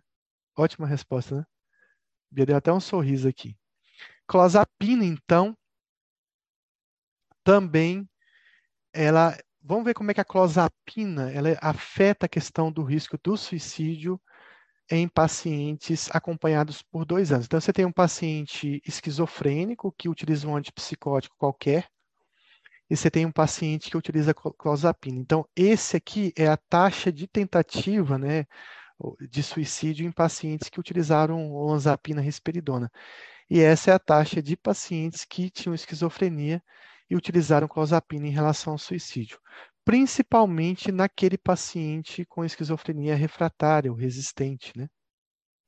Então, nessa esquizofrenia refratária ainda, olha a taxa de suicídio em pacientes que utilizavam outro antipsicótico em relação à clozapina. Foram cinco suicídios, acho que foram mil pacientes acompanhados. Desculpa, são cinco, cinco suicídios em 88 pacientes acompanhados, enquanto você teve na esquizofrenia refratária, nesse estudo, uma redução global da tentativa de suicídio, né? Em torno de zero suicídios é, para 88 pacientes acompanhados. Então, existe evidência, né? Ela, ela fica bastante evidente a clozapina em relação à esquizofrenia, mas a clozapina fica, fica, ficamos em dúvida se ela também teria um efeito anti-suicida em outros é, pacientes, né, como por exemplo na doença bipolar, e se outros antipsicóticos também protegem é, do paciente bipolar cometer suicida, suicídio. Então, o que é importante é que no bipolar, na depressão, eu vou utilizar o lítio e não vou utilizar a clozapina nessas situações. Quando a gente fala de antidepressivo e suicídio, que é uma outra questão importante também. Então, sobre o efeito dos antidepressivos no suicídio, marque a alternativa incorreta. A forte associação de morbidade disfórica, depressiva e agitada sugere que o tratamento a curto e longo prazo com antidepressivos pode reduzir o risco de suicídio. O tratamento antidepressivo não é explicitamente aprovado para uso na depressão bipolar e pode não ser efetivo e seguro a longo prazo em pacientes bipolares. A taxa geral de ideação suicida é igual em pacientes com transtorno bipolar e em pacientes com depressão bipolar. Há maiores riscos em adolescentes e adultos jovens, do uso de antidepressivo, mas eles diminuíram os riscos de suicídio em adultos mais velhos. Letra E, pode haver maior risco de suicídio com antidepressivo em alguns casos de doença bipolar e depressão unipolar, em que envolva um paciente com agitação, com raiva, com disforia, com quietação, irritabilidade, insônia ou desinibição comportamental. Marque a alternativa incorreta.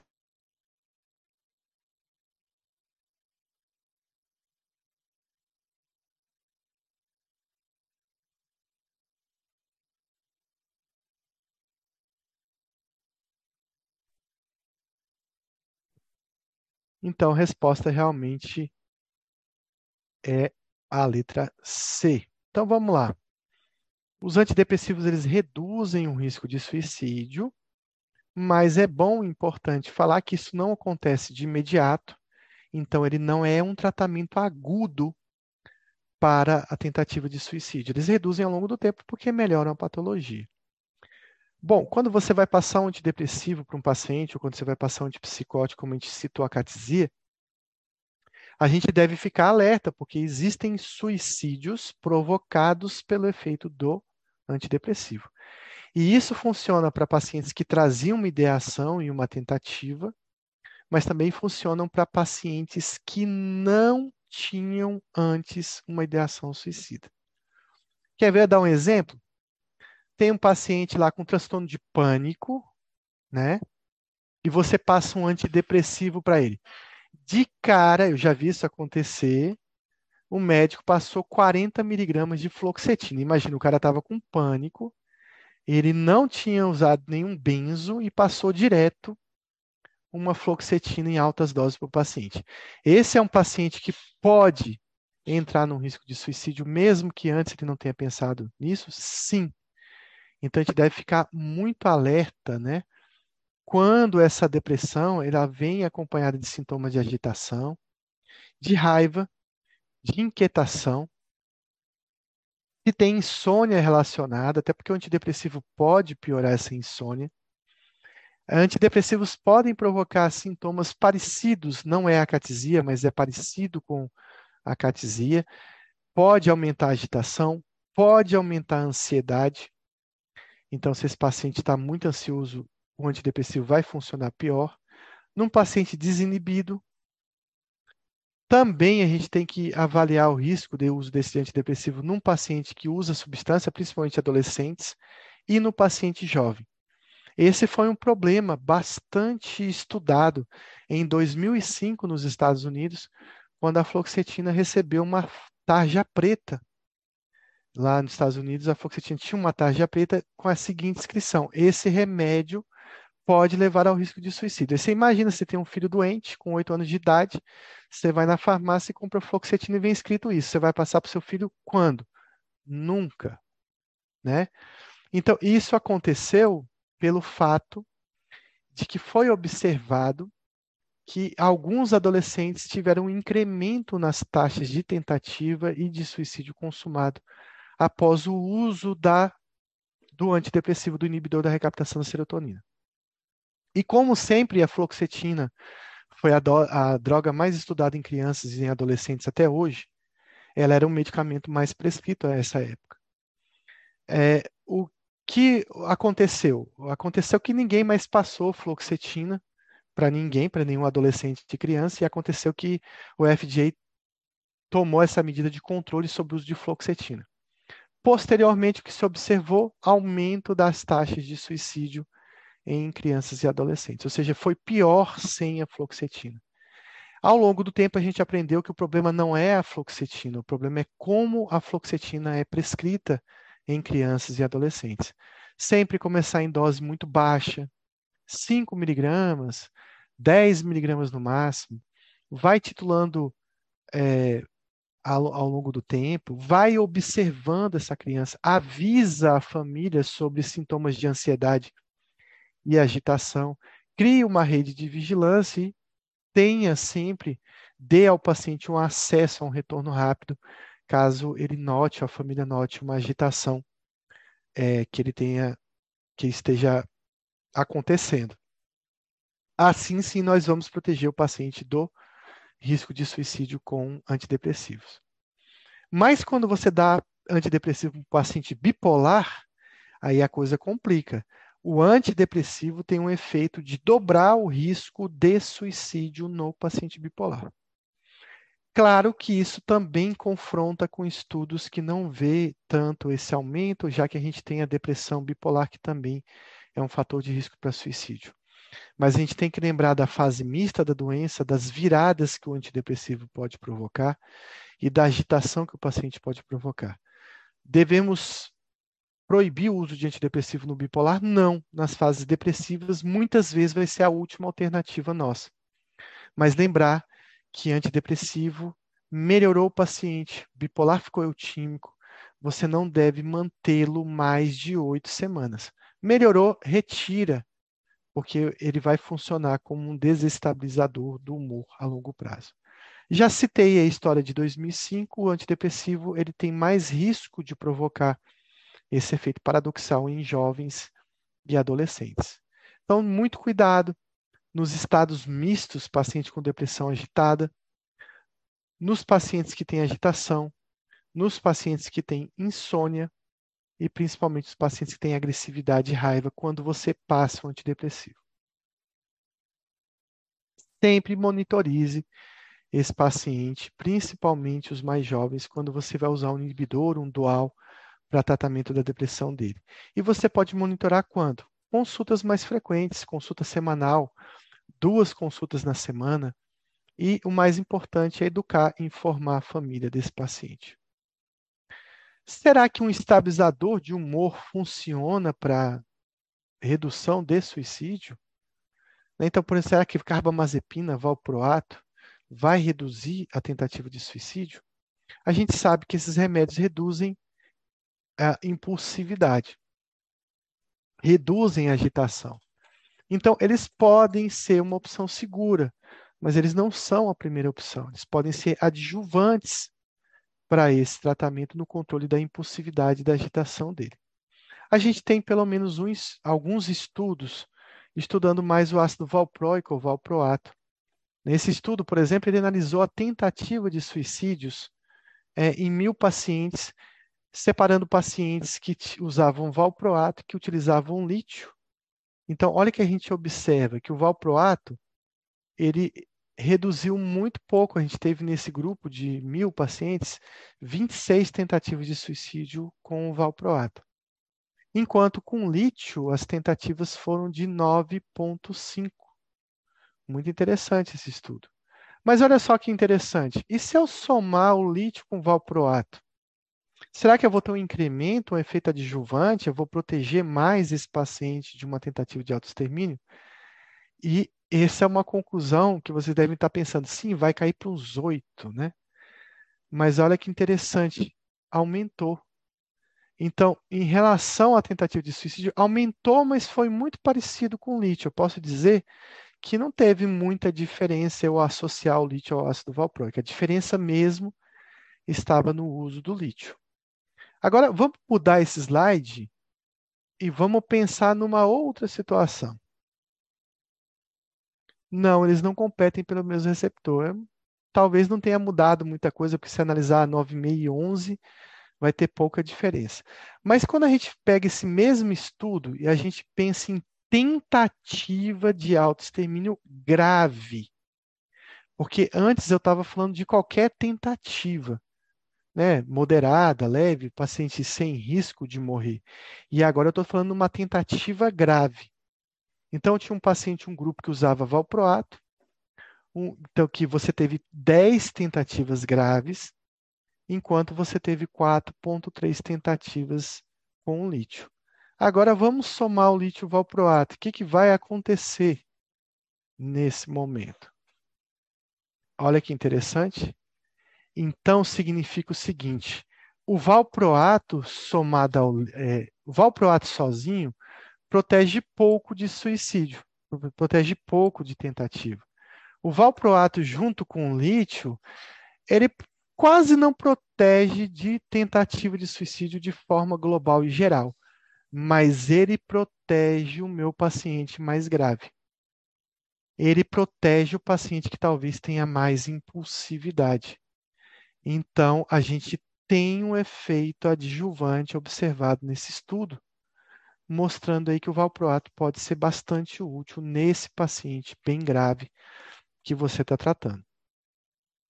E quando eu falo de suicídio, né, você teve 1,7 suicídios com valproato, 0,7 com lítio, é, e aí vai ser as mesmas taxas, também vai diminuir também o risco de suicídio. E nesse estudo não foi feito o somatório de valproato e lítio, então por isso que a gente não tem esse dado, mas provavelmente vai reduzir porque reduz a tentativa mais grave. Ah, esse estudo foi feito com pacientes bipolares, tá? Foi com pacientes bipolares, tá? Mas se você pensar, talvez não tem nenhum estudo com depressão. Ah, que eu tenha achado, né? Eu achei esse aí. Então, ansiolíticos e suicídio, ansiolíticos e sedativos, né? Então, agentes ansiolíticos alteram o risco de suicídio a curto e a longo prazo em pacientes com transtorno de ansiedade e com outras doenças psiquiátricas. Então, usar benzo no paciente suicida, de forma geral, estou resumindo ansiolítico a benzo, protege esse paciente do risco de suicídio? Sim, isso é verdadeiro. O benzo ajuda muito a gente na sedação, né? A ganhar tempo com o paciente mais sedado para que ele melhore. Mas a gente tem que ter cuidado, porque benzo também pode aumentar a agitação, pode aumentar a impulsividade, pode aumentar a agressividade quando ele tem um efeito paradoxal. Né? Especialmente em pacientes que utilizam álcool ou pacientes que têm transtorno de personalidade. E a gente vai lembrar da aula passada, todas as situações que eu devo evitar de usar benzo, né? A gente falou algumas, né? Deficiência intelectual, deficiência sensorial, paciente idoso que nunca teve contato com benzo, crianças, adolescentes, paciente com lesão neurológica, tem mais chance de fazer reação paradoxal benzo. E aí ele vai ter mais um incremento no risco do suicídio muito maior do que uma redução do risco de suicídio. Uma outra coisa que ninguém sabe, ou melhor, uma outra coisa que pouca gente comenta, é que a retirada abrupta do benzo está relacionada a também um risco de suicídio. Porque a abstinência de benzo dá muita ansiedade, dá muita agitação. Esse paciente pode ter um incremento no risco de suicídio. É, a, a ECT é um método muito seguro que também não deve ser descartado nesse paciente em relação ao, a, ao tratamento agudo da, do suicídio.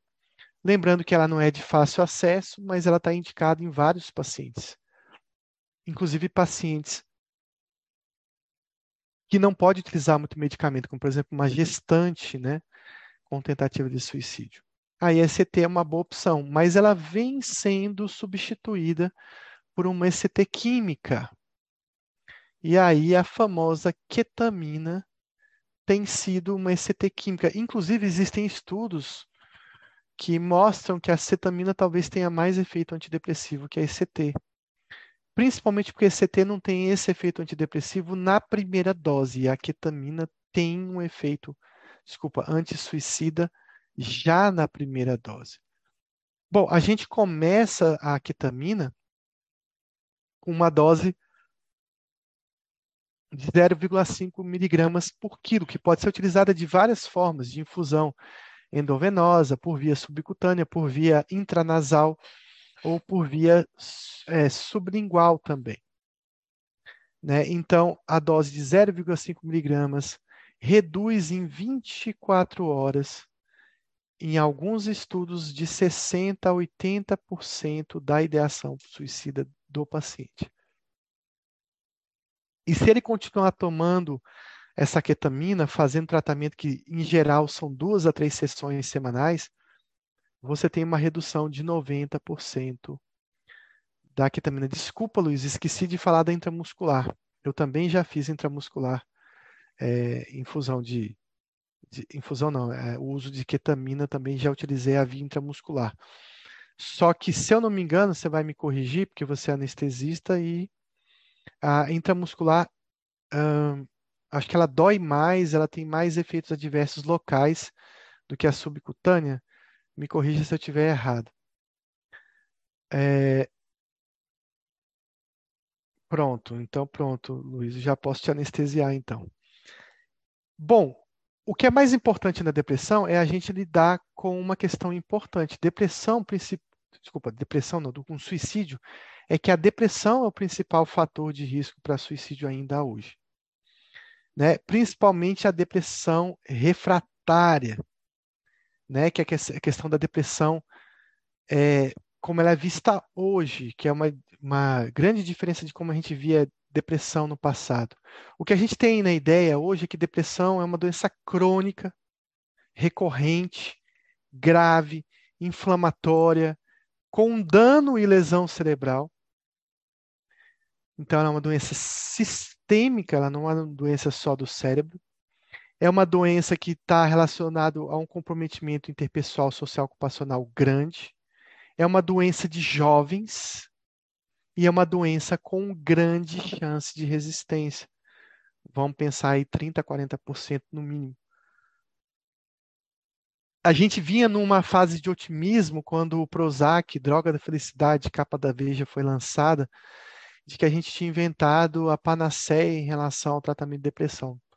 Resolvemos o problema. Agora nós temos 20 inibidores da recaptação de serotonina. Mentira, a gente só tem seis. De lá para cá, ninguém investiu mais em nenhum e a gente percebeu que eles são limitados para muitos casos.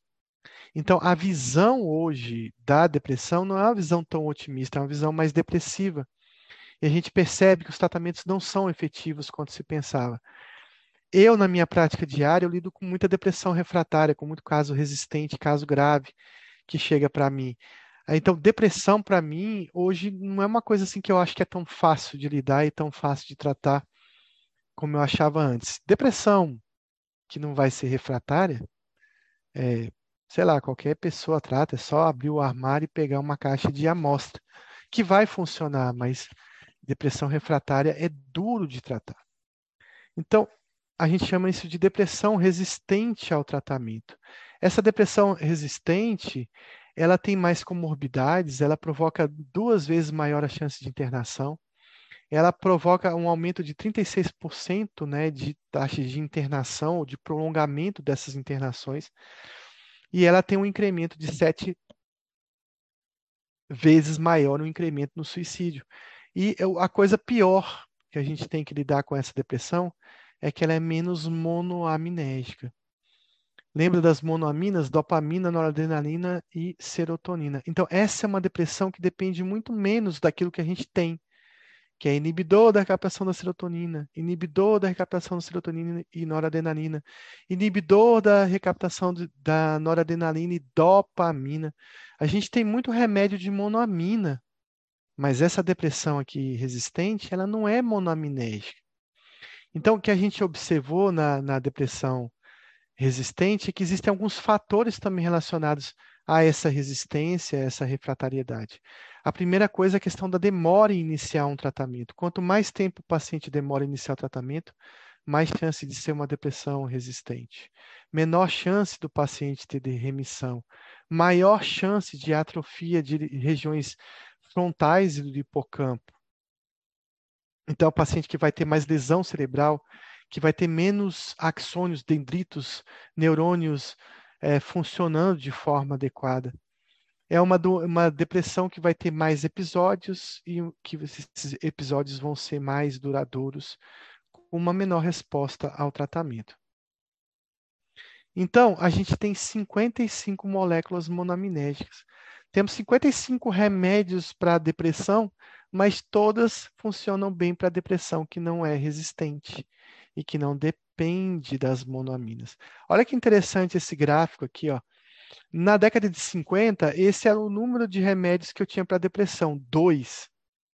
Esse é o número de remédios que eu tinha para esquizofrenia, dois, mais ou menos aqui. E esse é o número de remédios que eu tinha para doenças cardíacas.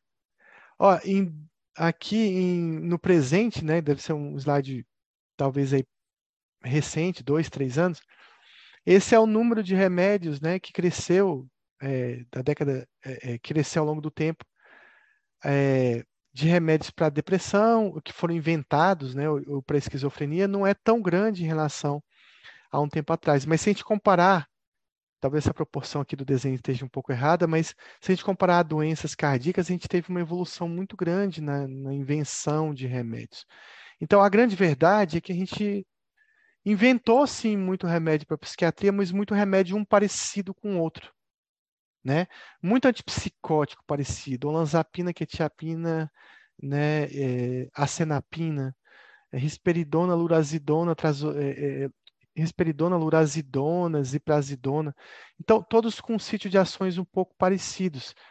E isso faz com que a gente precise inventar remédios novos. E aí vai a dica, através desse estudo aqui, que ele demonstra o seguinte: depressão refratária ou depressão, existe alterações glutamatérgicas, performance glutamatérgica através de exame de imagens demonstradas em regiões principalmente pré-frontais. O glutamato está na depressão, como está na doença bipolar, como está na esquizofrenia. E a gente tem pouco remédio glutamatérgico. Esse estudo nem é tão recente. Então, o que a gente Opa, deixa eu voltar aqui que acho que vai aparecer. Pronto. Então, o que a gente tem é que quanto mais episódios de depressão um paciente tiver, mais essa depressão tem uma relação com glutamato. Uma outra questão é que quanto mais episódios ela tem, mais depressão refratária ela vai ser, ou ter chance de ter. E isso significa que mais glutamatérgica ela vai ser. É por isso que a cetamina faz tanto efeito, tanto no processo de melhora de depressão, quanto no processo de melhora da ideação suicida, do planejamento suicida. porque a gente está lidando com um paciente glutamatérgico. Existe um estudo que eu falei na aula de farmaco, em que foi pego um grupo de pacientes que tomavam estalopram e foi pego um outro grupo que eles iam, ini, desculpa, iniciar estalopram e um outro um segundo grupo que eles iriam iniciar estalopram, mas que foi dado esse grupo uma dose, apenas uma dose de ketamina. O primeiro grupo só de estalopram solo, digamos assim, ele teve uma taxa de melhora no primeiro mês dos sintomas de 23%. O grupo que usou uma única dose de cetamina teve uma melhora dos sintomas de 60%. Daqui a pouco, pessoal, a gente vai estar passando cetamina no consultório para todo mundo. Você não vai ter que correr para um hospital para ficar dando cetamina, aquela confusão toda.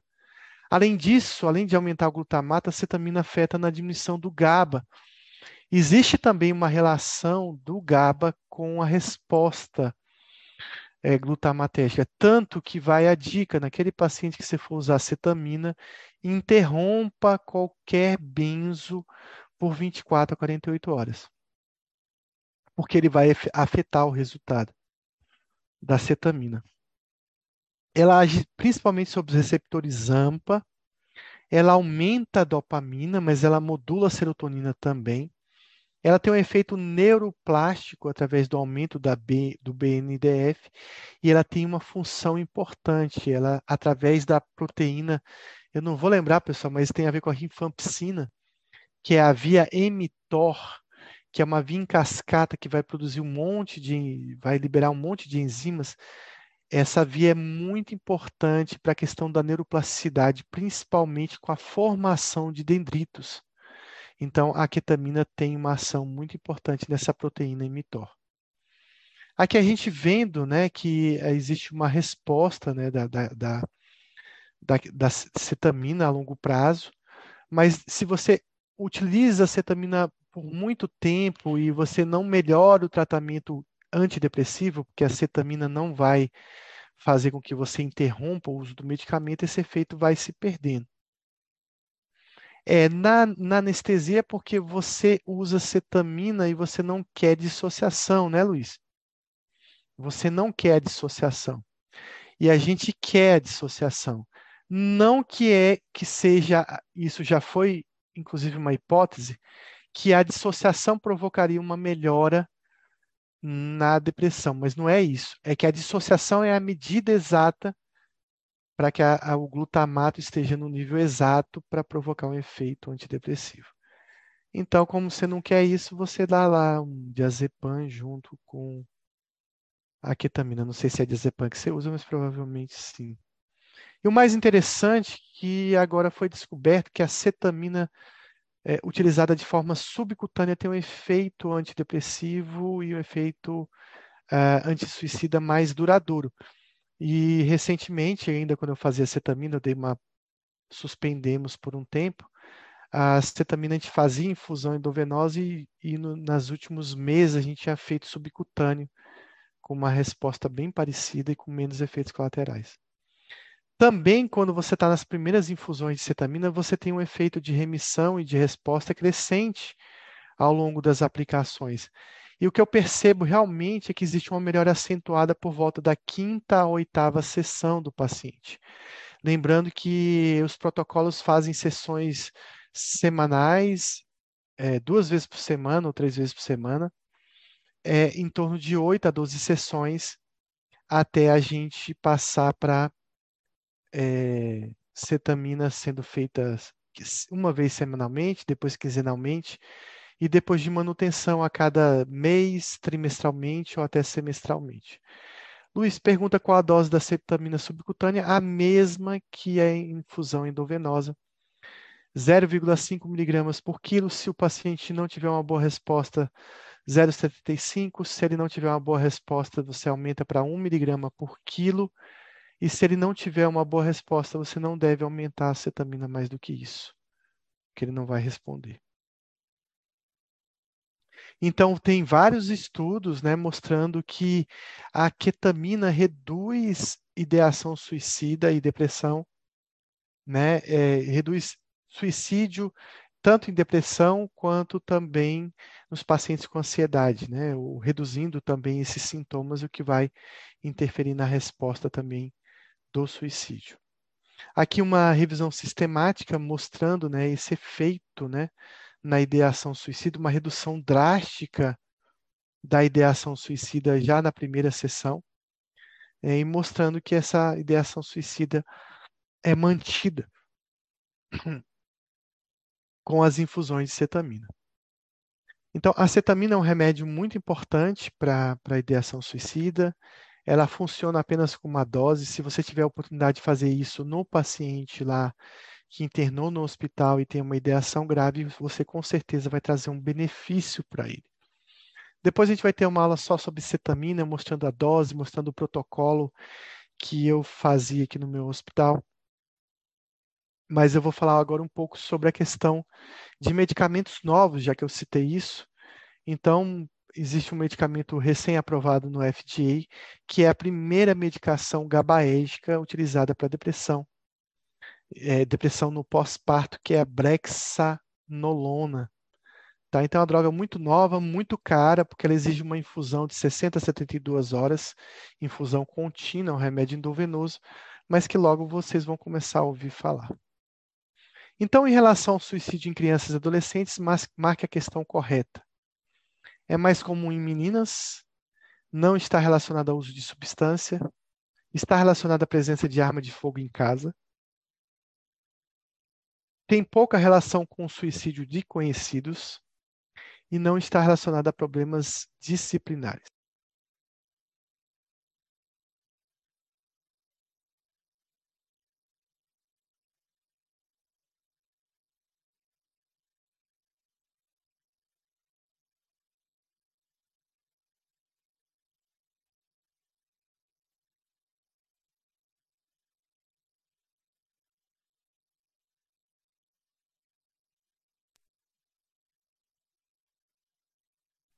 Então, suicídio está relacionado a método. Quanto mais método, quanto melhor o método, quanto mais letal, maior o risco de suicídio. Então, ter uma arma em casa, na verdade, deixa seus filhos protegidos se eles tiverem uma ideação suicida.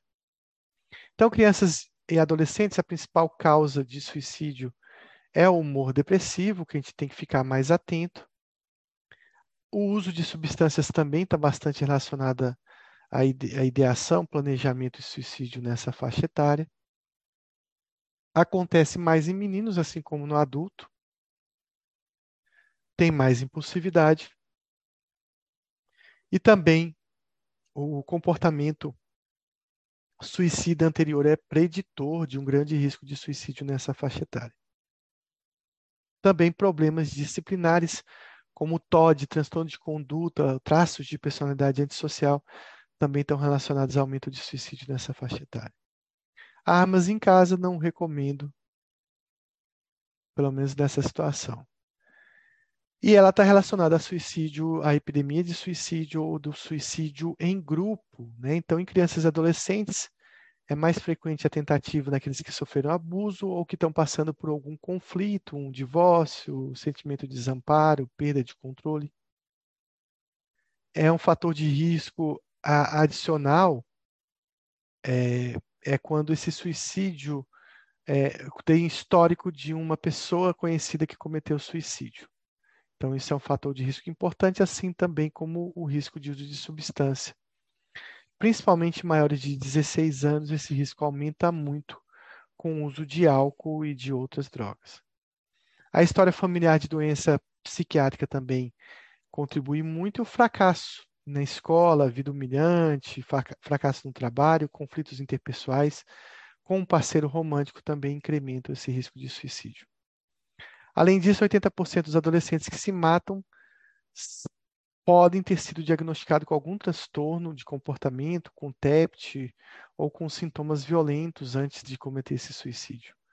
Ah, traços de alguma personalidade também tem, trazem um fator de risco muito importante no adolescente. Quando eu falo de esquizofrenia, a gente tem a hospitalização como um fator de risco muito importante. Aquele paciente que for hospitalizado, esquizofrênico paranoide, né, ele tem uma alta tentativa de risco, principalmente, principalmente depois da alta hospitalar, mas que se mantém aí por cerca de três anos para esse paciente. Uma outra questão é o paciente que tem múltiplas internações, ele tem uma tentativa de, de acometimento aí mais grave, de tentativas mais graves de cometer suicídio. O uso de substância no paciente esquizofrênico aumenta o risco, e paciente esquizofrênico pode ter processos depressivos que também aumentam o risco. Mais comum no sexo masculino, mais comum no início da doença do que em estágios finais da doença, e mais pior para aquele paciente que tem insight, que tinha um funcionamento pré-mórbido bom anterior, que tinha trabalho, que tinha um monte de coisa que perdeu isso, e também o funcionamento intelectivo, que também facilita o suicídio. E claro que durante as crises, exacerbações da doença, também esse risco aumenta bastante. Então, sobre a depressão e suicídio, marque a alternativa incorreta. Depressão, transtorno psiquiátrico mais relacionado ao suicídio. O risco é ainda maior logo após uma alta hospitalar. A gravidade do quadro depressivo prediz o risco. Hospitalização envolve os que têm risco. Do, é, o paciente que for hospitalizado envolve um risco duas vezes maior de suicídio. E suicídio é realizado após muito episódio de depressão.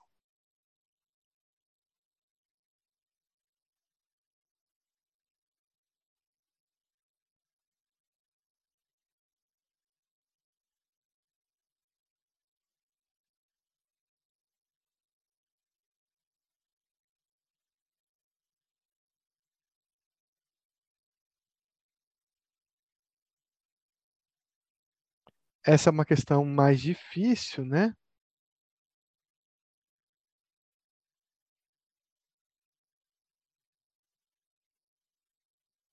Mas a resposta aí é a letra E. O suicídio da depressão é também igual ao suicídio da esquizofrenia, é geralmente no início da doença.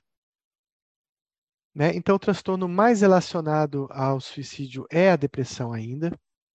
Quanto mais grave essa depressão, maior o risco. Quanto mais comorbidades psiquiátricas ou físicas esse paciente tiver, maior o risco de depressão. 95% dos pacientes que cometeram suicídio da depressão cometeram no primeiro episódio depressivo ou no segundo episódio depressivo, mostrando que esses episódios são os mais graves. Aqueles que foram hospitalizados têm uma chance de duas vezes maior de cometer suicídio e o risco de suicídio aumenta muito é, após a alta, principalmente nos primeiros 30 dias, talvez porque sua alta tenha sido apressada demais. Principalmente, esse risco aumenta quando você tem uma alta a pedido da família. Então, tome cuidado em liberar esse paciente, mas também, se a família estiver muito relutante em levar o paciente, deixar o paciente, é, procure procure se reservar de que esse paciente vai ficar bem cuidado e sob vigilância, porque se a família quiser levar, você quiser manter e o paciente cometer suicídio na enfermaria, você vai ter um grande problema na sua vida. É, quando associado a transtorno de personalidade, esse risco aumenta em 25 a 50% dos casos. E a personalidade borderline antissocial são as personalidades mais envolvidas em risco de suicídio, mas você também pode ter risco de suicídio nos pacientes histriônicos e narcisistas também são os que têm mais risco. Além disso, pacientes que têm uso de álcool, o álcool é um dos fatores de risco importante, talvez o abuso de substância seja o fator de risco principal. E lembre-se, transtorno de pânico é um fator de risco iminente para suicídio. Então, questão fácil: medicamento para comportamento suicida na esquizofrenia.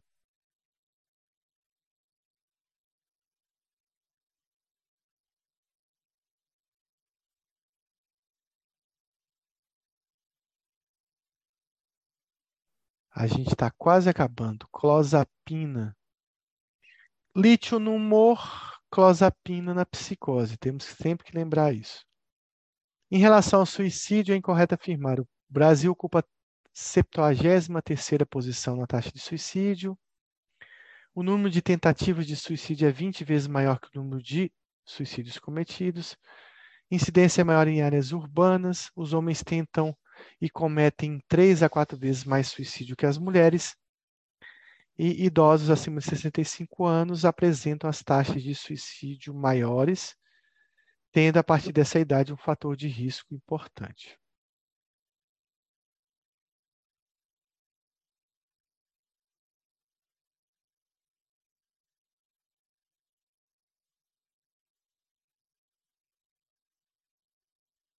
Vocês foram muito impulsivos agora. Pá, pá, pá. Vamos ler de novo aqui. Tem uma coisa, um detalhe aí nessa questão que é pegadinha.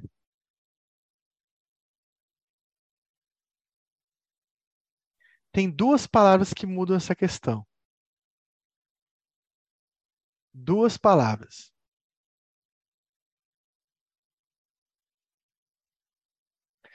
Taxa é a primeira palavra, então taxa não é número absoluto.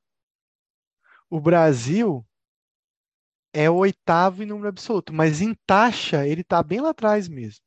Lembra que eu falei que as taxas são mais baixas? Pronto, Tayane observou. Tentam e cometem.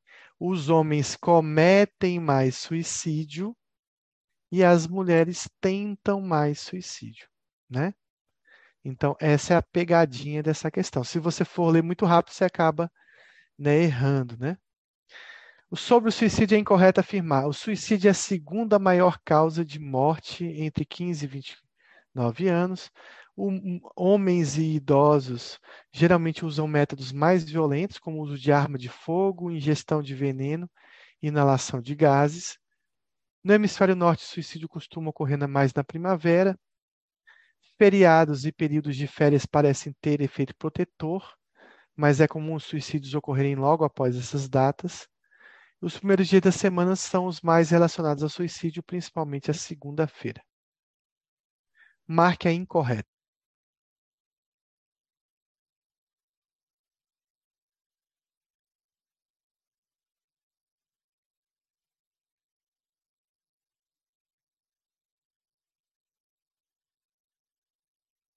Então, lembrar o que, que é método violento, aquele que vai desfigurar você, pessoal. Você vai cair da ponte, do viaduto, pular do prédio, dar um tiro na cabeça, bater o carro. Não desfigurou, não é método violento. Ah, mas sei lá, morrer lá salivando pelo nariz, né? Como um carbamato dá, não é violento? Entre aspas, seria, né? Mas não é uma morte violenta. Então, a ingestão de veneno e inalação de gases não é considerado um método violento, é mais utilizado por mulheres do que por homens. Sobre o suicídio, é incorreto afirmar: os suicídios ocorrem mais durante o dia, principalmente pela manhã. Mulheres expressam mais sentimentos depressivos, enquanto os homens tendem a mascará-los, dificultando a, a, a ideação, né, identificação de uma ideação suicida. As taxas de suicídio são inversamente proporcionais à idade. Indivíduos divorciados separados têm duas vezes mais risco de cometer suicídio que pacientes casados. E o desemprego pode influenciar no suicídio do desempregado, mas também influenciar no risco de suicídio de familiares.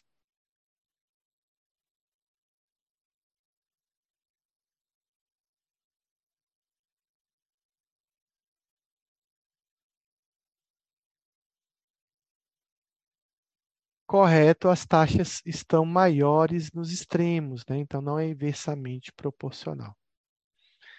Sobre o suicídio, incorreto afirmar a escolha do método tem influência da disponibilidade e acessibilidade.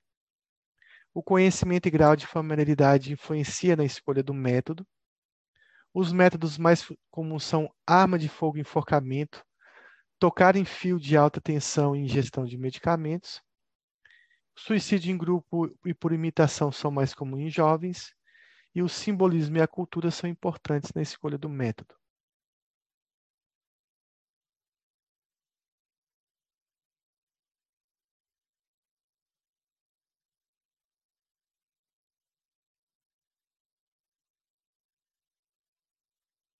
Então, de novo, né, é, arma de fogo é bem frequente, É, enforcamento é a forma mais comum no mundo. Ingestão de medicamentos de veneno tem ganhado espaço, mas tocar em fio de alta tensão acontece, mas é raro.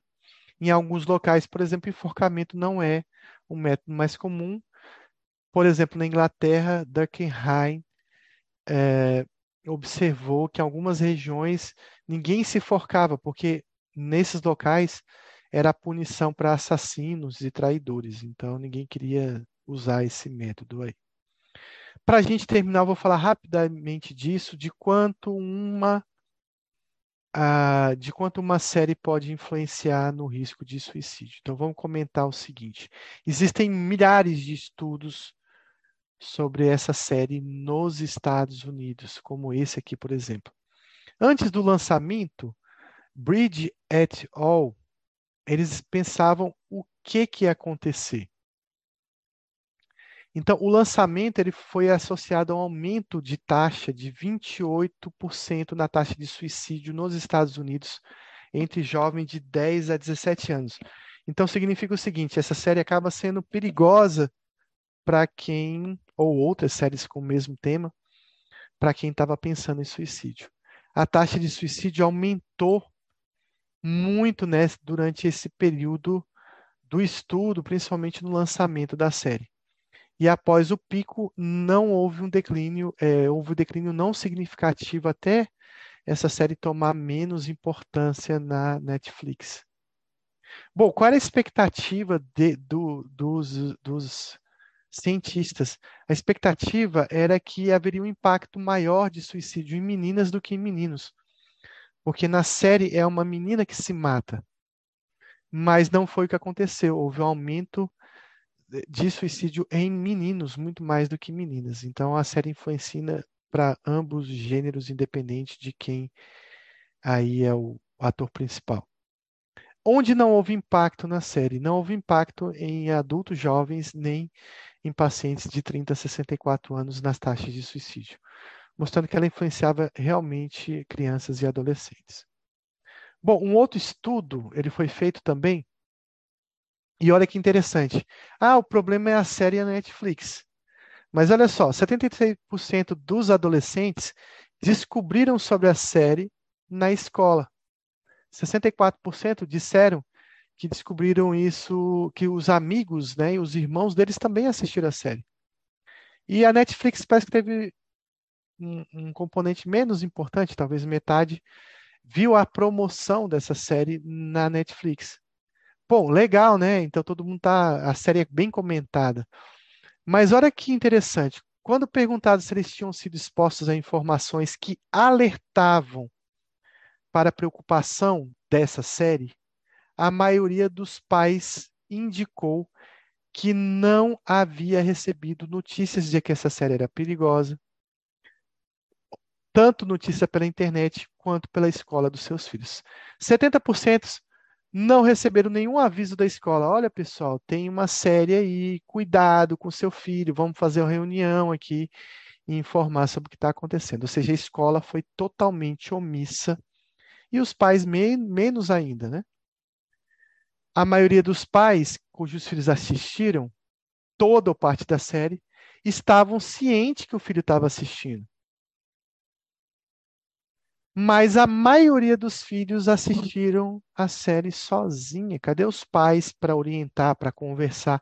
Porque ela é uma série muito boa para se conversar sobre o assunto. Não pense que conversar sobre o assunto traz risco de suicídio, que conversar sobre droga vai fazer seu filho fumar maconha. Pelo contrário. Outros assistiram com irmãos e apenas 2,5% dos que assistiram a série assistiram com seus pais. Então, o problema não é só a Netflix ou a série. 80% relataram que falaram sobre a série com os amigos, mas apenas 35% tiveram uma discussão da série com os pais. E 16%, talvez os que sejam os pacientes mais, as pessoas mais importantes, não discutiram a série com ninguém um terço dos pais expressou a sensação de que não saberiam conversar com os filhos sobre essa série com o filho, sobre como discutir esse assunto, depressão, bullying e também o suicídio. A série também chama muita atenção para o bullying. e 51% dos espectadores acreditavam que essa série poderia aumentar o risco do seu próprio suicídio. Existem aí, pelo menos, eu fiz uma pesquisa de 1.741 estudos só com essa série no PubMed, o que mostra que é um comportamento muito importante. Isso leva a uma identificação, uma glorificação e um aumento no risco de suicídio. Mas a série também é importante porque ela faz muitas pessoas perceberem que precisam de ajuda, faz com que muitos jovens possam rever o bullying e o seu bullying que eles cometeram e muitos relataram que re, reviram essa essa reveram essa essa questão, né, de estar tá realizando bullying e quanto o bullying poderia prejudicar uma pessoa. E também essas pessoas espectadores observaram que eles estavam mais atentos a sintomas depressivos, a bullying que alguém tivesse sofrendo é, em outros amigos, irmãos, enfim, ele também tem um efeito protetor. Mas esse efeito protetor é melhor em quem não está doente, ele pode ser devastador em quem está doente. Pesquisas mostram aí né, que existe uma evidência do suicídio em questão de epidemia. Relatar a morte por suicídio pela mídia pode aumentar o risco de suicídio, principalmente como é relatada, detalhes e métodos. Foi o que aconteceu com esse jovem aqui, que é um cantor de K-pop, acho que é isso assim que fala, não sei, é, de em que ele usou um método um pouco diferente, que era, foi um suicídio provocado por inalação de gases tóxicos provocados por carvão mineral. Ele botou o carvão mineral no forno do apartamento, trancou o apartamento e morreu é, por, por inalação desses gases, por asfixia e toxicidade desses gases. Depois da morte dele e da revelação do método, houve um aumento de mil de mil por cento das taxas de suicídio é, em pacientes jovens lá na Coreia do Sul. Né? Então, saltou de 2 mil suicídios, eu, acho que o número era, esse, 2 mil suicídios por esse método, para 23 mil suicídios. O suicídio também não afeta só jovens. Depois que a gente teve a morte desse ator, meu Deus, eu vou esquecer o nome agora, bem no meio da aula, a gente teve um incremento de suicídio também em pacientes é, idosos, né? Ele se matou por uma dependência de álcool, cocaína e pela pelo diagnóstico de demência de Levi. Ele estava no começo da demência de Levi e ele tentou suicídio.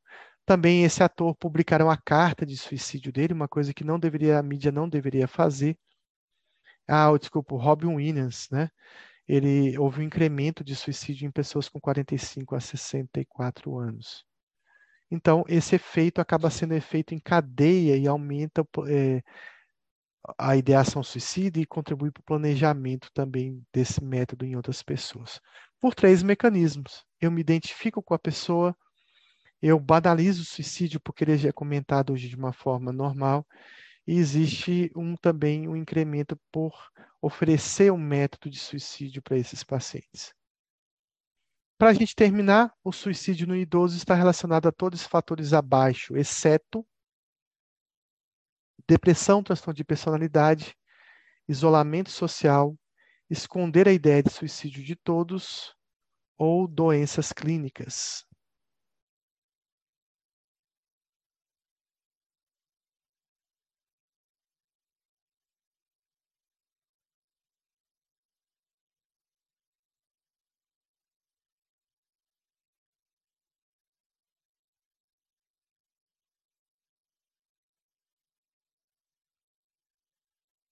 Bom, no idoso é menos importante os fatores de personalidade, eles são mais importantes no início da vida da pessoa. De, a personalidade acaba modificando, melhorando ao longo do tempo. Ah, não, então é, é fatores de personalidade mesmo. Eu que marquei errado aqui, tá, pessoal? Só para a gente terminar a aula, é o último slide. Então, acima de 65 anos, a gente tem a questão da depressão e doenças clínicas relacionados, o prejuízo funcional que o idoso tem. O transtorno de personalidade tem um fator menos importante nessa faixa etária, ele é mais importante no jovem, né? Tem a questão também do isolamento social, dos prejuízos na funcionalidade, perdas importantes e também o uso de substâncias, principalmente o álcool. Idosos que cometeram suicídio compartilharam com familiares sua ideação meses, semanas antes de cometer o suicídio. Então, esse realmente é o último slide. Eu vou abrir para dúvidas. Nós fechamos nossa aula às 22h23. Muita questão legal, pessoal respondendo. Eu vou abrir para, então, para quem tiver alguma pergunta, vou também abrir para comentários. Semana que vem nós começamos transtornos de ansiedade.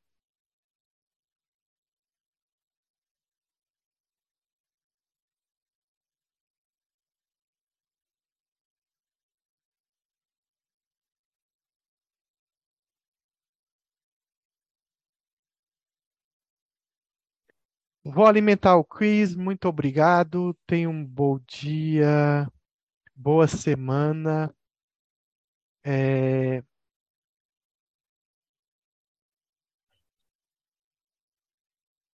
Eu agradeço a todos aí por ter participado.